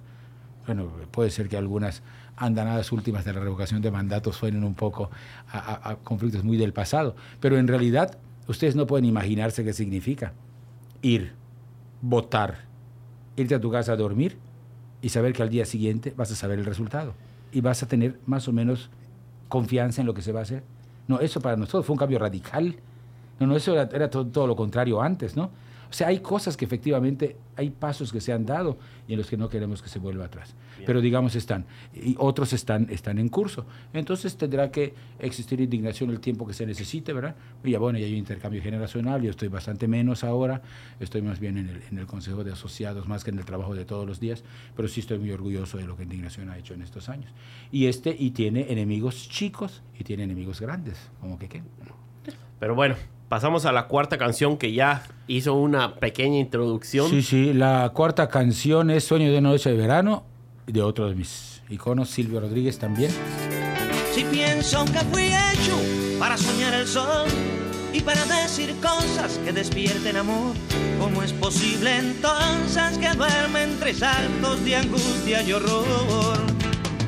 En mi sábana blanca vertieron hollín, han echado basura en mi verde jardín. Si capturo al culpable de tanto desastre, lo va a lamentar. Si capturo al culpable de tanto desastre, lo va a lamentar. Ya ven ustedes que le dieron el novela a, a Bob Dylan, ¿no? Sí. Este, no, no vamos a discutir ese tema porque es sensible. Pero, ¿Por este, qué? Porque no, digo, sí, al contrario, porque- que discutirlo. porque- bueno, No eres muy pero, fan en de cambio. Pero sí, sí, en castellano hubiera que decidir algún Claro. premio, alguna cosa así. Yo solo tengo dos candidatos. Serrat, Fernando Delgadillo. Serrat y, Y Ricardo Arjona. Y Ricardo Arjona. Serrat y, y Silvio. Entonces, bueno, este, y claro, pero esta canción de Silvio es, digamos, una canción un poco adelantada a su tiempo. Momentito, te voy a interrumpir. Joaquín Sabina, ¿no? Joaquín Sabina también. Joaquín Sabina me parece un letrista excelente. Este, me parece que tiene muchas canciones redondas. Además tiene un trabajo, digamos, entre comillas, poético. Digo entre comillas, en el sentido de que es muy, él es muy versificador. Él es totalmente así como siglo de oro. Y tenía una columna en un periódico Sí. español que era un poema, pero era un poema de una crítica social así, ¿no? Y que hablaba de los... Este, sí, sí, también, también me gusta, pero pues ya ves, uno tiene sus Sí, preferidos. exactamente. Tiene sus preferidos. ¿Qué es lo que habla de los Beatles? Ahí Este- está, se comprobó. ¡Pum! Para todos. Dale. Este, bueno, y este, este, este Silvio también ha- ha- me ha acompañado toda mi vida, ¿verdad? Desde el tiempo del seminario, lo conocí ya desde allá también, como los Beatles, ¿verdad?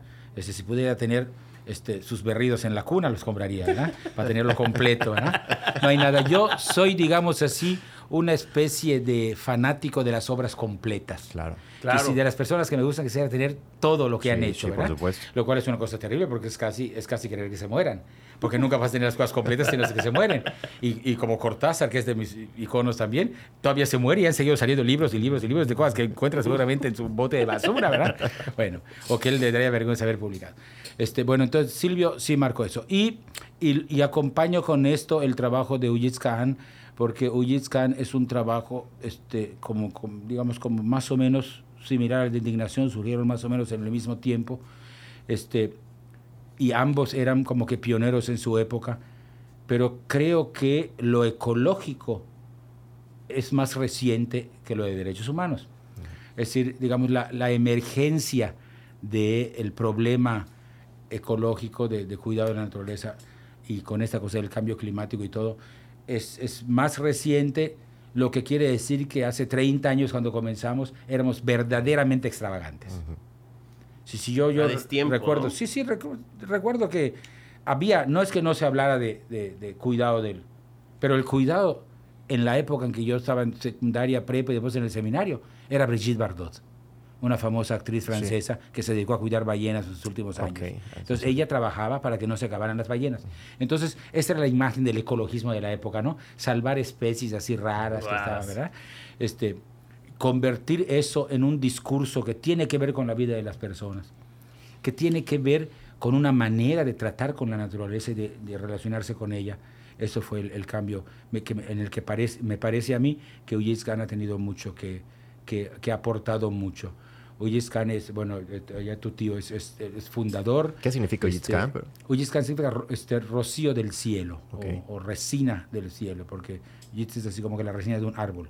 Pero se, ha- se hace referencia como que al rocío, como si, como si el cielo lo exprimieras y es lo que cuando sales en las mañanas ves sobre las hojitas. Ese es el rocío del cielo.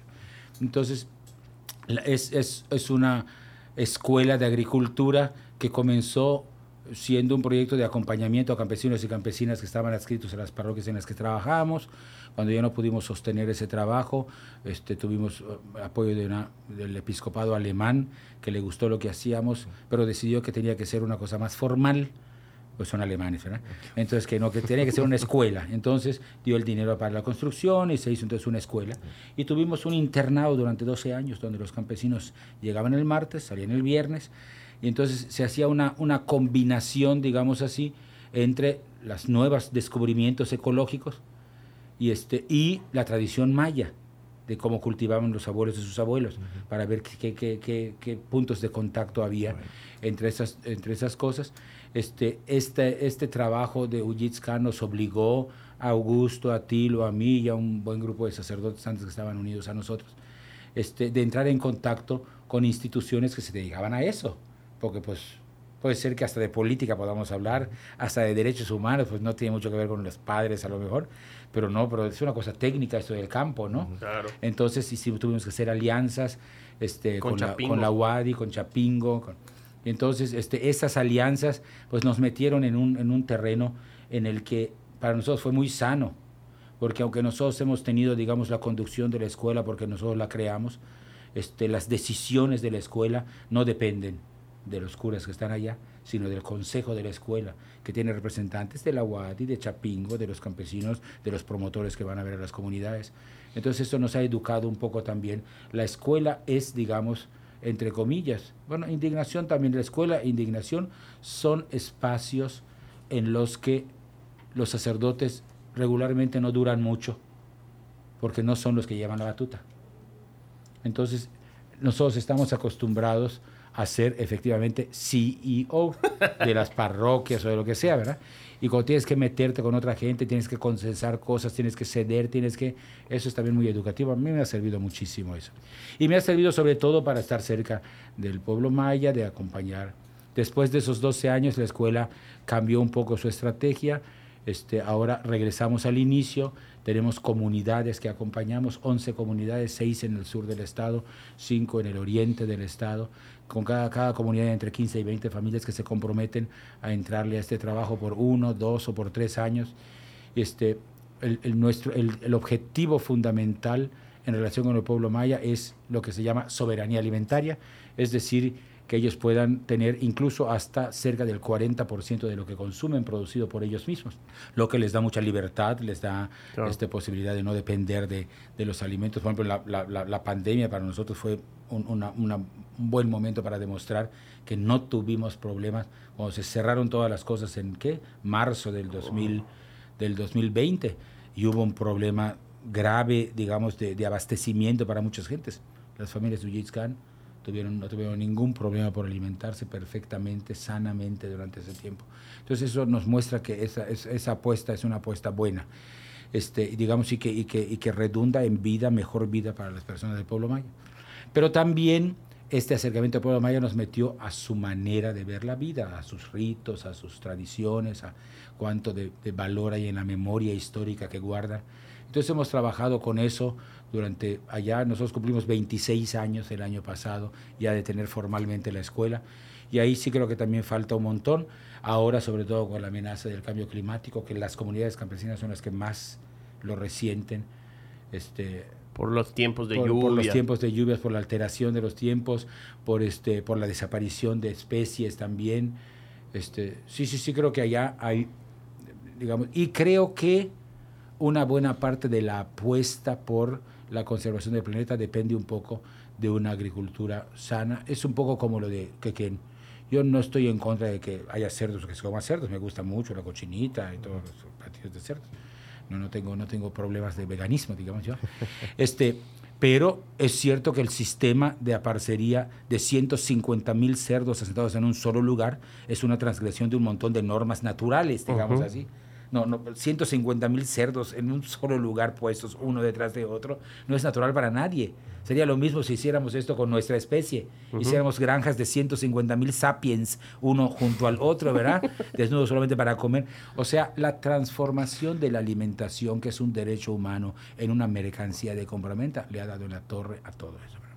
Entonces, eso también ocurre en, en general en las cosas de la naturaleza. Entonces, regresar un poco a la, entre comillas, armonía entre las especies, a guardar los tiempos propios de la naturaleza, esta, esta especie de urgencia producto de esta este, innovación tecnológica que tenemos, que, este, que yo ahora estuve viendo esta, esta, esta película, no viene, pa- no, no viene para arriba. Sí, ¿no? no viene arriba. No, pero no, no, no es área la película.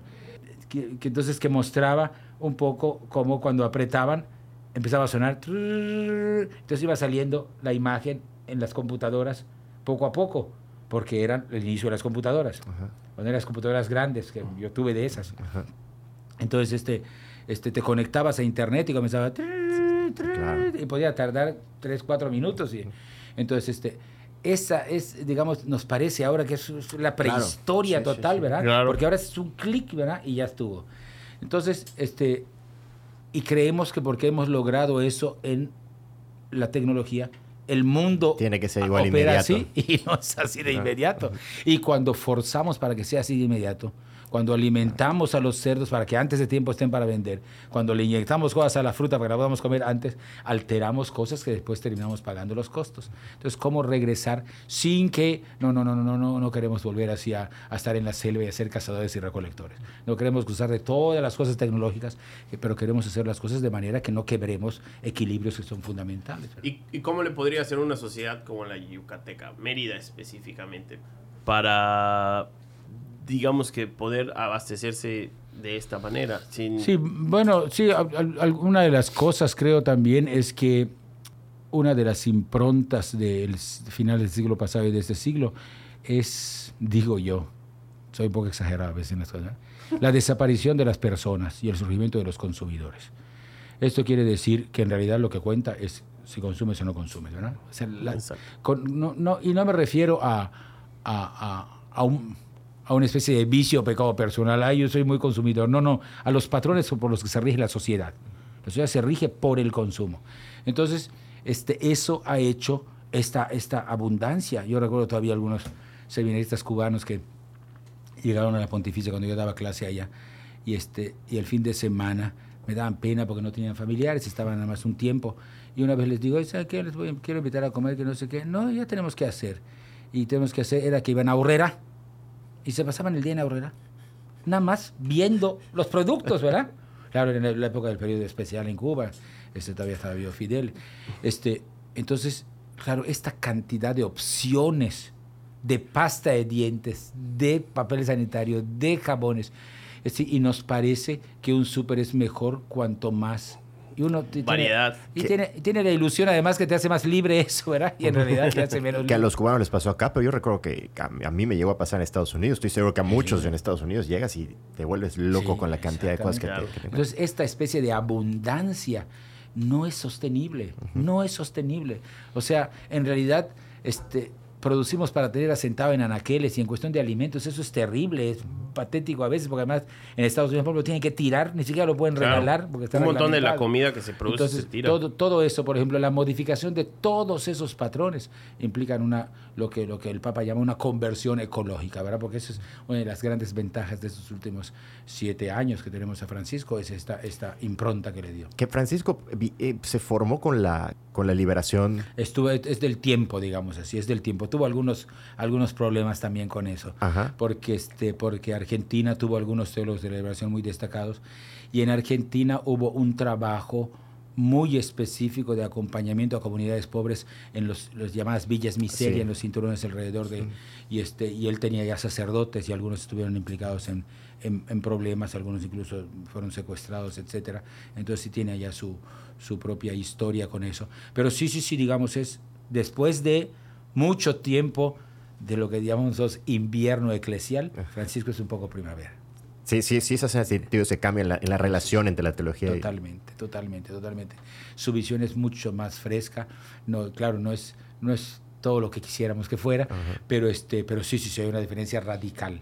Haz de cuenta, así como, no, no es que sea la, la cuarta transformación, pero sí, digamos, uno puede distinguir muy bien, cuando menos los dos periodos pasados de él, del suyo, este, y, sí, y respirar porque llegó. Pero, y, por ejemplo, con, con el caso de Francisco, llega al, al- al- al papado, ¿no? Se vuelve papa. ¿Y qué, qué tanto puede hacer él de lo que su, lo que su Bueno. historia nos cuenta? ¿Y qué tanto tienes que adaptarte? Claro, bueno, claro. Los que están en la cúpula tienen, tienen ciertos problemas porque, porque están en la cúpula. Yo siempre pienso, no, no siempre la historia me da la razón a mí, siempre pienso que los cambios verdaderos son los que nacen de abajo, los que van permeando, ¿no? A veces da la impresión de que algunas revoluciones han sido un poco al revés, ¿verdad? Es un poco una cúpula pensante que hace las cosas y después se va desparramando un poco. Bueno, como quiera que sea, el que está en una posición de dirección tiene muchas dificultades, sobre todo de una transnacional tan grande como la, como la Iglesia Católica, ¿no? O sea, que tiene que ver un montón de cosas. Se tiene que estar preocupado por lo que pasa con los católicos que están en Ucrania y en Rusia, al mismo tiempo que de, los que están en África, entonces es un, es un lío. Pero, digamos, algunas, por eso algunas de las improntas de él son mucho más abiertas y generales, y yo agradezco mucho eso, que una de ellas sea esto del, del- del- del cuidado de la casa común, como él le llama esta, esta conciencia. A mí me parece que con solo esa carta que escribió, que se llama Alabado seas, sobre el cuidado de la casa común, por esa sola carta valen todos los años que haga de pontífice, por, por ese legado que nos dejó. Me parece que es un verdadero tratado de ecología integral auténtica que, mira, yo... ¿Cómo se llama? reconozco- se llama Alabado seas, Laudato si, se dice en, en- en Lo italiano.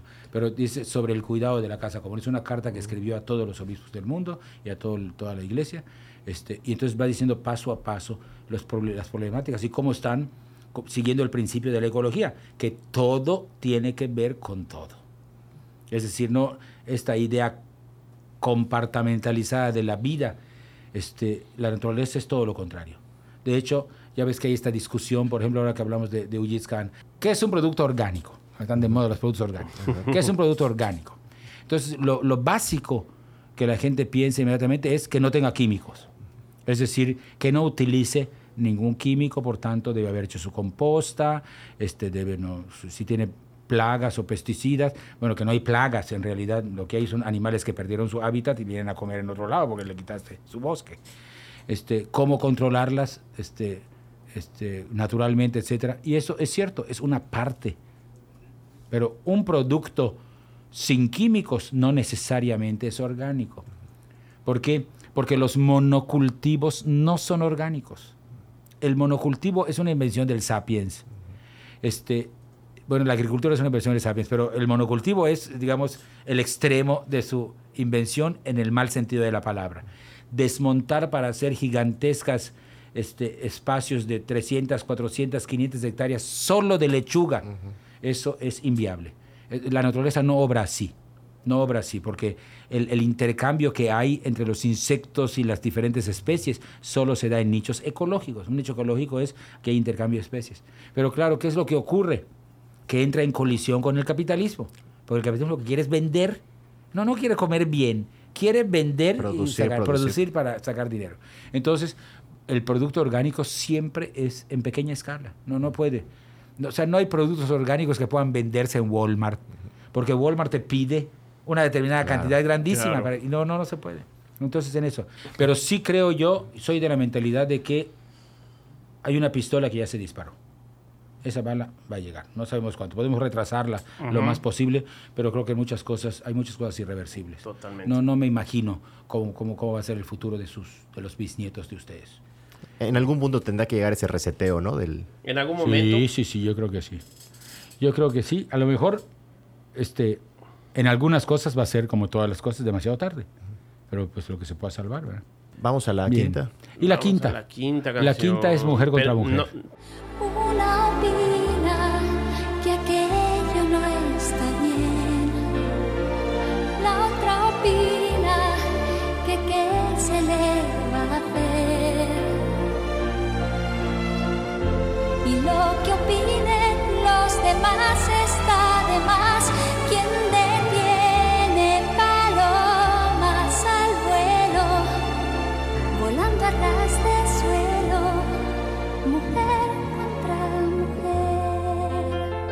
Mecano es, es, digamos, es, es del el tipo de pop que me gusta.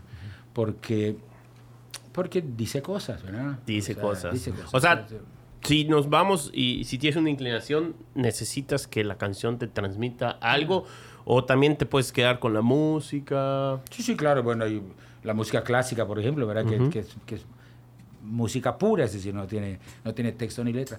Pero cuando se trata de este, de este eh, tipo de música pop, la que uno escucha en el radio, la que canta, la que baila, sí, sí, es, a mí me parece muy importante que diga algunas cosas, ¿verdad? O sea, aunque sea, como decíamos de José José, para cortarte las venas, pero que refleja, hay alguna cosa allá de fondo, ¿verdad? Claro que, por ejemplo, este, esta efervescencia del rap ha hecho cosas muy interesantes, esto del rap, en el sentido de que el rap eh, ha, ha hecho cosas que a mí me parecían irrecuperables.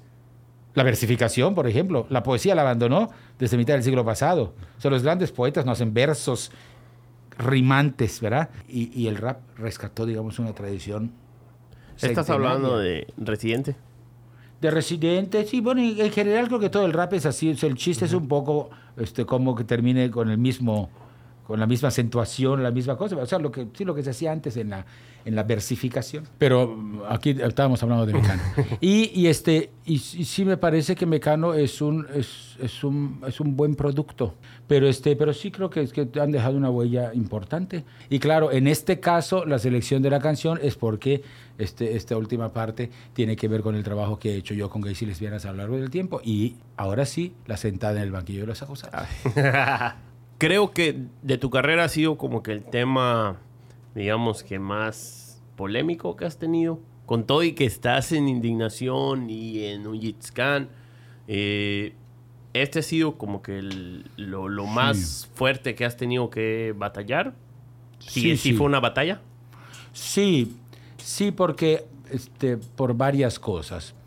Uno, porque como ya comentábamos en otros momentos, cuando hablamos en general de sexualidad tocamos fibras íntimas, ¿no?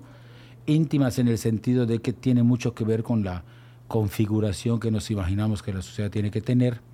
tiene mucho que ver con criterios de bueno o malo, bien o mal, lo que complica un poco las cosas. Y, y- y- en, en mi caso particular, tiene que ver con la, con la irrupción del VIH-Sida en mi vida. Me nombraron párroco de Tzemul y muy cerca de Tzemul, la parroquia vecina es Concal. Y en Concal se puso el primer albergue para personas con VIH-Sida que hubo en, en Yucatán. Este albergue, fundado por, desafortunadamente, desaparecido ahora por el, por el COVID, Carlos Méndez Benavides, un hombre muy interesante en su, de su trabajo, en la manera como asumió este, la batalla en favor de los enfermos de VIH-Sida, hizo allá un albergue en los tiempos en que el VIH era una enfermedad que te mataba. Mortal, sí, sí. mortal. Entonces era un, era un albergue para bien morir, digamos así.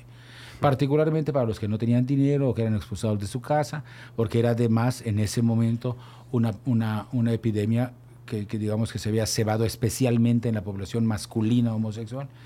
Entonces, este, había mucho rechazo social, etcétera. Él fundó eso. Este, por algunas circunstancias, los padres de Concal este, no iban al albergue, no querían ir al albergue a atender a los enfermos. Bueno, por, también porque pues, éramos ignorantes un poco al principio, teníamos mucho miedo, no sabíamos si tocar a la persona te iba a infectar, etcétera. Entonces, esa, esa ignorancia permitió, digamos así, que muchos murieran sin atención. Entonces, este Carlos Méndez Benavides supo que yo estaba en Tzemul, fue a verme, sabía ya de mi trabajo en indignación y todo. Entonces me dijo que si no podía yo apoyar en eso, entonces fue que comencé a ir. Yo, mi día libre, al regresar de Tzemul para Mérida, pasaba yo a Concal, veía a algunos enfermos, o me llamaban cuando había que atender a algún moribundo o para algún funeral. Y estuve ca- cerca de 12 años este, me cambiaron de parroquia y todo, ya me, me aboné allá en el albergue. Entonces, todos esos años de acompañar este, varones homosexuales eh, con, con VIH y oír sus historias y contar las cosas, pues sí me hizo, me hizo cambiar mucho la manera de ver la vida. Y entonces, como prácticamente en esa época todos eran varones, gays, este, muy pronto la batalla no era solamente en razón de la enfermedad, sino con respecto también a la identidad sexual. De hecho, la, la primera organización de derechos de personas gays que se llamó Buenas Intenciones, me llamaron para que yo estuviera también en el acta constitutiva y eso, porque era como que había- estaba más cerca y escuchaba. Eso me, me metió mucho en esta manera de ver las cosas y y después de que terminé yo ya un poco el tiempo en que pude ayudar de cerca a Oasis, ya hubo otros sacerdotes que podían ayudar, etcétera. Este, yo empecé a llevar al mismo tiempo alguna cosa pastoral con gays y lesbianas. Es decir, allá cuando estábamos en Maní con tu tío y con Tilo juntos, yo hacía unos retiros de fin de semana para hombres y mujeres gays y lesbianas, a veces juntos, a veces por separado. Y este, pues para, para buscar que hicieran clic, porque todos ellos, muchos de ellos son, son católicos y tienen, digamos así, muchos resentimientos contra la iglesia, porque les daban flits y sabían que la catequista era...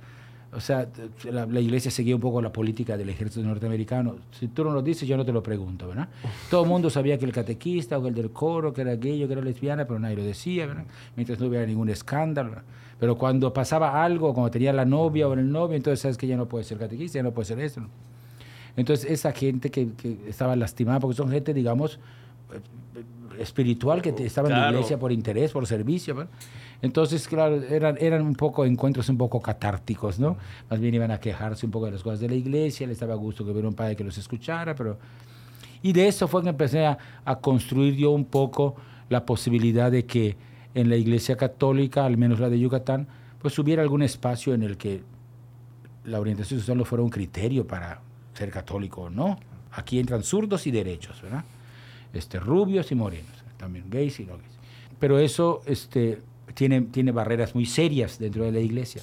Algunas de las barreras serias no son las peores, este, pero algunas de las barreras serias son los textos antiguos que nos rigen a nosotros, la Biblia, y las, las cosas que tienen en relación con este asunto. Este, eso, digamos, es, es bastante más manejable porque gracias a Dios la ciencia bíblica ha avanzado mucho. Hay un montón de hermenéuticas distintas, hay, son textos antiguos, se puede entender qué era lo que querían decir, Claro. no tiene nada que ver con lo que estamos diciendo ahora, etcétera. Eso por un lado. Pero, pero derivado de eso, más o menos hacia el siglo IV de nuestra era, entró una especie de puritanismo muy fuerte dentro de la iglesia, una mentalidad que proviene de la filosofía estoica y que, digamos, conllevaba una especie de desprecio por el cuerpo humano. Es decir, lo corporal es pecaminoso. Por eso es mundo, mundo pecado y carne. La carne es así. Todo lo que tiene que ver con la sexualidad tiene que ver con lo prohibido, con lo que no se habla en, en voz alta, etc. Y eso se convierte también en, normas de vida social. Es decir, no, no, no, es, no es correcto que hables de esas cosas delante de otros. ¿verdad? O están tus hermanitas, o están Entonces, este, este mundo que convierte el sexo, el deseo, el placer en algo necesariamente pecaminoso o malo, este, permea también especialmente cuando hay una conducta que no se adapta a la mayoritaria, no es la, la normativa. Por eso ahora sí los especialistas que les encanta encontrar así nombres, les dicen ahora sexualidad no heteronormativa, no sé qué que- esas cosas. Pero sí, en realidad el problema estaba allá y a raíz de estos encuentros que yo tenía, fui haciendo algunos apuntes y escribiendo algunas cosas y al final hice un, un documentito este, ya que empezó a circular un poco por la red. Algunas universidades me pidieron permiso para tenerlo en su acervo, aunque era una cosa publicada, porque era un acercamiento desde la Iglesia Católica hacia la homosexualidad. De repente una editorial española encontró el libro, me llamó que quería publicarlo porque estaba en la discusión del matrimonio allá en España, estoy hablando de hace 20 años. De- De esas, de esas cosas que no piensa uno mucho, accedí a publicarlo, le quité algunas cosas y se publicó allá. Y e- ese es el libro que me sentó en el banquillo de los acusados. Ok. O sea, el juicio canónico que yo tuve fue a raíz de ese libro. Y, digamos, eso abrió, digamos, las puertas, digo yo, a considerar que dentro de la iglesia no todos pensamos lo mismo Igual. a propósito del asunto, ¿verdad? Como en, todos el, como en el mundo, ¿verdad? Como en todos lados, ¿verdad? Y que, y que quienes piensan de la manera, digamos, oficial o de acuerdo con los documentos este, de la iglesia, no tienen por qué descalificar inmediatamente a los que no piensan igual, ¿verdad? Exacto. Porque, porque no estamos tratando sobre un asunto que esté ligado expresamente a la fe o al seguimiento de Jesús. Hablamos de una visión antropológica, social, que, que ha cambiado. ¿verdad? También hay textos en la Biblia muy terribles en contra de las mujeres. Y la iglesia ya con toda tranquilidad puede decir, los hombres y las mujeres son iguales, ¿verdad? Lo puede decir, todavía no obra en consecuencia del todo, pero digamos está, está en camino. Y este, en cambio en esto otro hay una, hay una resistencia muy grande. Y allá sí creo que tiene que ver un poco con este asunto que mencionábamos ya en la conversación a propósito de gays en los seminarios y en los órganos de decisión, porque es muy sabido que, que, este, que detrás de un furibundo homofóbico hay algún problema no tratado. No necesariamente de su propia persona, a veces de un hijo, de un hermano, de un, Claro. hay alguna problemática personal. La, la pasión este, que despierta este, el, el- lo anti-gay no puede compararse con la pasión que despierta la justicia, por ejemplo, ¿verdad? Porque este, siempre, siempre encierra alguna, me parece a mí, alguna problemática concreta. Entonces, este, hay una gran resistencia al cambio de mentalidad en este aspecto dentro de la iglesia. Todavía este, hay todavía este, grupos que trabajan dentro de la iglesia, incluso con aprobación oficial, sosteniendo, pues en realidad, el prejuicio que la iglesia sostiene hasta hoy y contra el que yo he estado luchando mucho tiempo y contra el, el que me costó, el juicio que me costó. Yo pienso que en realidad la doctrina de la iglesia, tal como está ahorita con respecto a la sexualidad, sostiene que no hay gays ni lesbianas. Hay heterosexuales que se echaron a perder. Hasta sea, la fecha. El punto de partida es, todos somos intrínsecamente heterosexuales, porque ese es el diseño de Dios. Entonces, todo lo demás, algo pasó. No es culpable la persona, puede ser que la abandonó el papá, que puede ser que no sé qué, todas esas cosas. Entonces, este, es nuestra negativa a entender que no es la Tierra el centro del universo. El Sol no gira alrededor de la Tierra. Es la Tierra que Ese cambio radical nos costó tanto y, y- y la condena de tantas personas, entre, entre ellas a Galileo, etc. Que es, es una cosa que me parece a mí que es parecida. Este, es nuestra incapacidad de aceptar que la naturaleza no es lo que nosotros pensamos que es la naturaleza. Nosotros he- hemos armado con datos naturales. La mayoría de las personas siente atracción por el sexo opuesto. Pero esa mayoría no confirma la naturaleza. La naturaleza. A mí me, me sorprendió mucho cuando, creo que en el año 2003 o 2004. Hubo una exposición grande en el Museo Natural de Oslo y que se llamaba este, Natural, entre paréntesis. Y era una colección de fotografías y estudios de todas las especies animales que tienen fenómenos de homosexualidad. Entonces, este, como que hay esta, esta negativa a, a darse cuenta de que la naturaleza es mucho más amplia de lo que pensamos, No, ¿verdad? sí, exactamente. Entonces, ese, yo digo, por eso a mí cada vez este, me da menos trabajo decir estas cosas públicamente, porque cada vez estoy más convencido de que no es un asunto religioso, es un asunto antropológico. Y hay negadores del cambio climático, hay negadores de, pues, hay negadores de todo, ¿verdad? Pero al final las cosas van Hay terraplanistas. hay Hay terraplanistas, sí. Hay gente que piensa que no llegamos a la luna, que solo pone la bandera Hay que gente que piensa que Pedro Infante está vivo. Hay de todo. Hasta Juanga.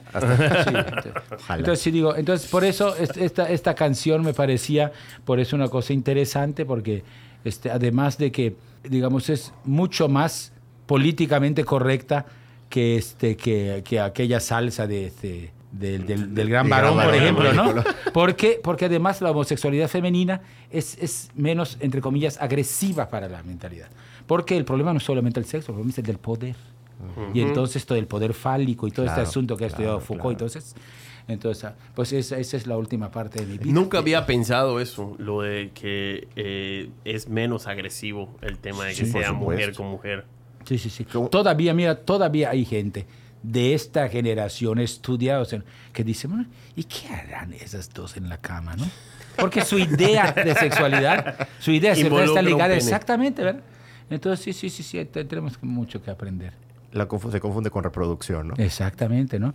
Todo esto la, eh, y es y de las y es digamos me parece a mí que una de las cosas que ha sido específicamente importante en el cambio de nuestra percepción de la sexualidad es precisamente la anticoncepción, porque eso nos obligó a distinguir las cosas. No no no necesariamente va junto con pegado, ¿verdad? Exacto. Entonces, este, reivindicó, por así decir, la relación sexual como una, como una acción placentera hecha para el bien de las personas y que no tiene por qué ser satanizada. Y este, lejos, digamos, de, de, esta, de, esta, de esta imagen de la, esa famosa película que ganó muchos Oscars de Gandhi, este, y en donde Gandhi hace su aniversario. No han visto esa película seguramente. Bueno, esa Gandhi, deben verla, este, con Ben Kingsley. La Este, tengo y no la he visto. eh, Es muy larga, pero está muy bonita.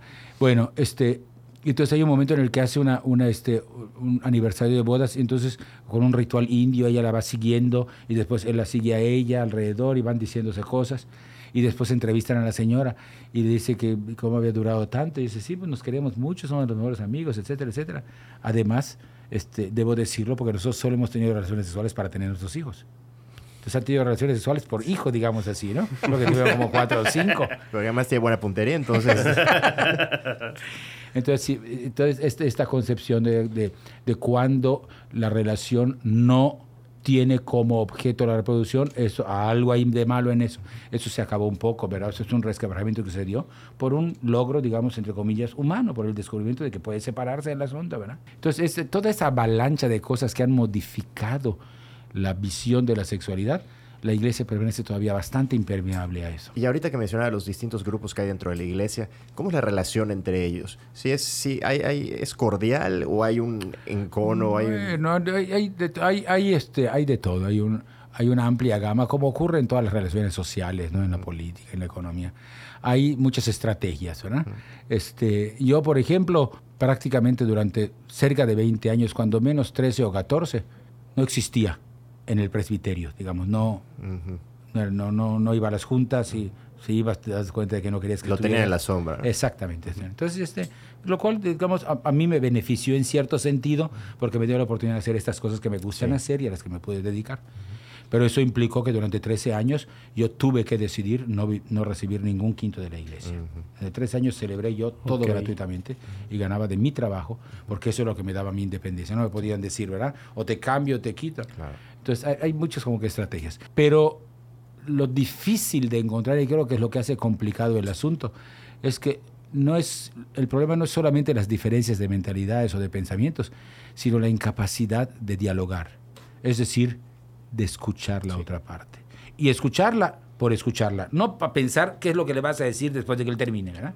Esa es la naturaleza humana, ¿no? Eso sí es una cosa terrible porque echa a perder todo en la política, en la economía. O sea, sentarse sin perjuicios, oír a la otra persona, tratar de ponerte en sus zapatos, pensar por qué piensa lo que piensa, ¿verdad? O sea, es como si, este, entonces, no, ah, es que es el, es el cura de los gays, entonces está de acuerdo con la promiscuidad, dicen. Entonces yo digo, oye, ¿cómo Y dices? Sí, sí. Entonces es. yo que, que- acabo de defender públicamente la unión monógama al decirles que tiene que haber una relación, me decían que poner la promiscuidad. Le digo, a ver, ven acá. Tú, ¿por qué dices que porque abogo por los gays me gusta la promiscuidad? Es que los gays son promiscuos, me dice, ¿verdad? Bueno, entonces no entiendo yo por qué razón. Doy un rondín por el periférico y de 120 antros encuentro dos gays y 98 de mujeres desnudas en los tubos. Esos son un prodigio de fidelidad, ¿verdad? Porque los que están allá seguramente todos son solteritos, ¿verdad? Digo, ¿cómo rayos no nos damos cuenta de las incoherencias de nuestro propio discurso, ¿verdad? Porque no se sientan a oír, se sientan a combatir la idea del otro, ¿verdad? Entonces, eso hace falta en todas partes, también en la iglesia. Eso me parece lo- lo- es lo más común que al momento de entrar a una plática entramos a convencer y no a comprender, no a escuchar. Y ya de ahí partimos mal para todo lo que venga Claro. después. Es, es- es cierto. ¿Y cuál es, cuál es el, el- el gran tema actual de la iglesia? ¿Existe un gran tema actual? ¿Cuál es la principal preocupación de la iglesia hoy en día? creo que así en general, una cosa que puedo decir y que estoy seguro que no va a polarizar, en el sentido de que no, no, no hay, no hay mucha gente que tenga una idea un poco distinta, creo que una de las cosas que la iglesia enfrenta es la pérdida del sentido de la vida. Es decir, la, me parece a mí, ante esta sociedad de consumo, la pérdida de referentes por los que valga la pena empeñar la vida. Cada vez me doy cuenta de que incluso, o sea, creo que los que conservan todavía un poco el sentido de la vida son los capitalistas depredadores, porque saben que lo que quieren es ganar y nada más ganar y hacen lo que sea por ganar. En ese sentido, este, un auténtico sentido de la vida implica una serie de valores, de, de- de opciones por los que uno diga, mira, esto vale tanto la pena que voy a empeñarme, aunque haya dificultades para lograrlo. Entonces creo que eso sí, sí va siendo cada vez un poco más difícil. No, no, yo no soy de los desencantados de las nuevas generaciones. Hay un montón de, gente de iglesia, de curas que están así como diciendo, no, que los jóvenes ahora, que no sé qué. Yo creo que la, la juventud siempre tiene una potencialidad que puede transformar cosas. Pero sí, sí me doy cuenta de que este, ya no es tan fácil como antes decir lo que decía una muy famosa poeta nicaragüense, que decía, yo no entiendo por qué Dios no me concedió que me guste el mar, las estrellas, los ríos, y siempre me tiene que gustar el mar y la justicia, las estrellas y la justicia, los ríos y la justicia. Como diciendo, hay algunas cosas que están tan clavadas. Encontrar una persona que esté atravesada por algunas pasiones fundamentales cada vez es más difícil y creo que ese es uno de los grandes retos de la iglesia y de la, de, la sociedad, creo. Excelente. Eh. Raúl, si la gente te quiere buscar, Eso. ya dijiste que no te marquen por teléfono, pero si este podcast yo, llega a iluminar a alguien y quiere ayudar el tema de indignación, apoyar para el tema de la agricultura o que tenga alguna inquietud con la parte de la iglesia y todos esos temas que estamos hablando, ¿dónde podría? Ah, bueno, bueno, yo estoy recientemente nombrado, me- tengo un mes y medio que me cambiaron de iglesia. Estoy ahora en un lugar muy fácil de llegar a todos en autobús, este, porque estoy en el mero centro. Estoy en la iglesia de la Candelaria, en la 64 con 67. Antes daba como referencia que estaba cerca del Teatro de Cholo, pero las nuevas generaciones no saben ni, ni dónde estaba, ¿verdad? Es otro tema. 64 con 67, en- digamos en- a una cuadra del Parque de San Juan. este, estoy ahí, tengo misa entre semana a las 9 de la mañana y sábados y domingos a las 11. En general, sobre todo martes y miércoles, tengo toda la disposición del día para escuchar personas, hablar con gente. Este, esa es una, una de las cosas donde siempre van a encontrar. Para las cosas específicamente de, de estoy todos los jueves y viernes en Maní. Ahí yo soy el, sigo siendo el secretario de la escuela, así que o estoy en Candelaria o estoy en Maní, eh, a disposición de toda la gente, habrá que quiera. Perfecto. Y tengo, ya ves, tengo ya mi, mi- mi- no tengo podcast, pero tengo mi blog. Excelente. ¿Cuál es el blog? viejito, ¿Cuál ¿verdad? es el blog? Es www.raulugo, con una sola L, punto indignación punto punto. Ya no es iglesia y Pero sociedad. basta poner, exacto, se llama iglesia. Si uno pone, por ejemplo, Raúl Lugo Rodríguez, lo primero que asoma es Raúl Lugo, Iglesia y Sociedad. Este, pero yo me he dado cuenta de que poner iglesia y sociedad no te no, No no, te no mira. googleas rápido, porque hay un montón de artículos Ah, que tienen ese nombre. Raúl en cambio, si pones Raúl Lugo, sale enseguida. Exactamente. ¿Y, para, ¿Y el libro? Si lo queremos encontrar. Bueno, el libro, este, como hubo juicio, y el juicio duró como tres años este, para el dictamen, el libro se dejó de publicar. Ah. Y esos libros envejecen muy rápido. Entonces, este, bueno, ya no se podía publicar y lo que hicieron, bueno, lo que, lo que hizo fue, este libro está en la Biblioteca Virtual de Yucatán. Hay una cosa del gobierno del Estado que se llama Biblioteca Virtual de Yucatán, que fue creado primero creo que para textos antiguos, este, pero después se empezó a ampliar un poco. Uno entra, pone en el buscador Biblioteca Virtual de Yucatán, cuando aparece el, el sitio, uno pone búsqueda rápida y pone nombre Raúl Lugo Rodríguez, y ahí entonces salen cuatro o cinco libros míos que están allá, Que que es- están ya digitalizados en, en un PDF que se puede descargar. Ah, perfecto. Perfecto. Que es Iglesia Católica y Homosexualidad. Se llama el- Iglesia Católica y Homosexualidad. Perfecto. Pues Muchísimas gracias. No, hombre, a ustedes. Excelente podcast. un, un- un- un placer, ¿eh? Un- Pero estuvo larguísimo, ¿no? Es- Eso no, es- ¿quién va a oír esto? Es lo normal. Eso siempre nos preguntamos cuando terminamos. ¿Quién va a oír esto? Pero siempre nos llevamos una buena para, sorpresa. Saludos para Luis de Colombia que me pidió que le mande saludos. Saludos. Ah, Ahí está, hasta Colombia. ¿eh? Fíjate, no, no. Son ustedes internacionalmente famosos. Gracias, nos vemos en 15 días. El show sin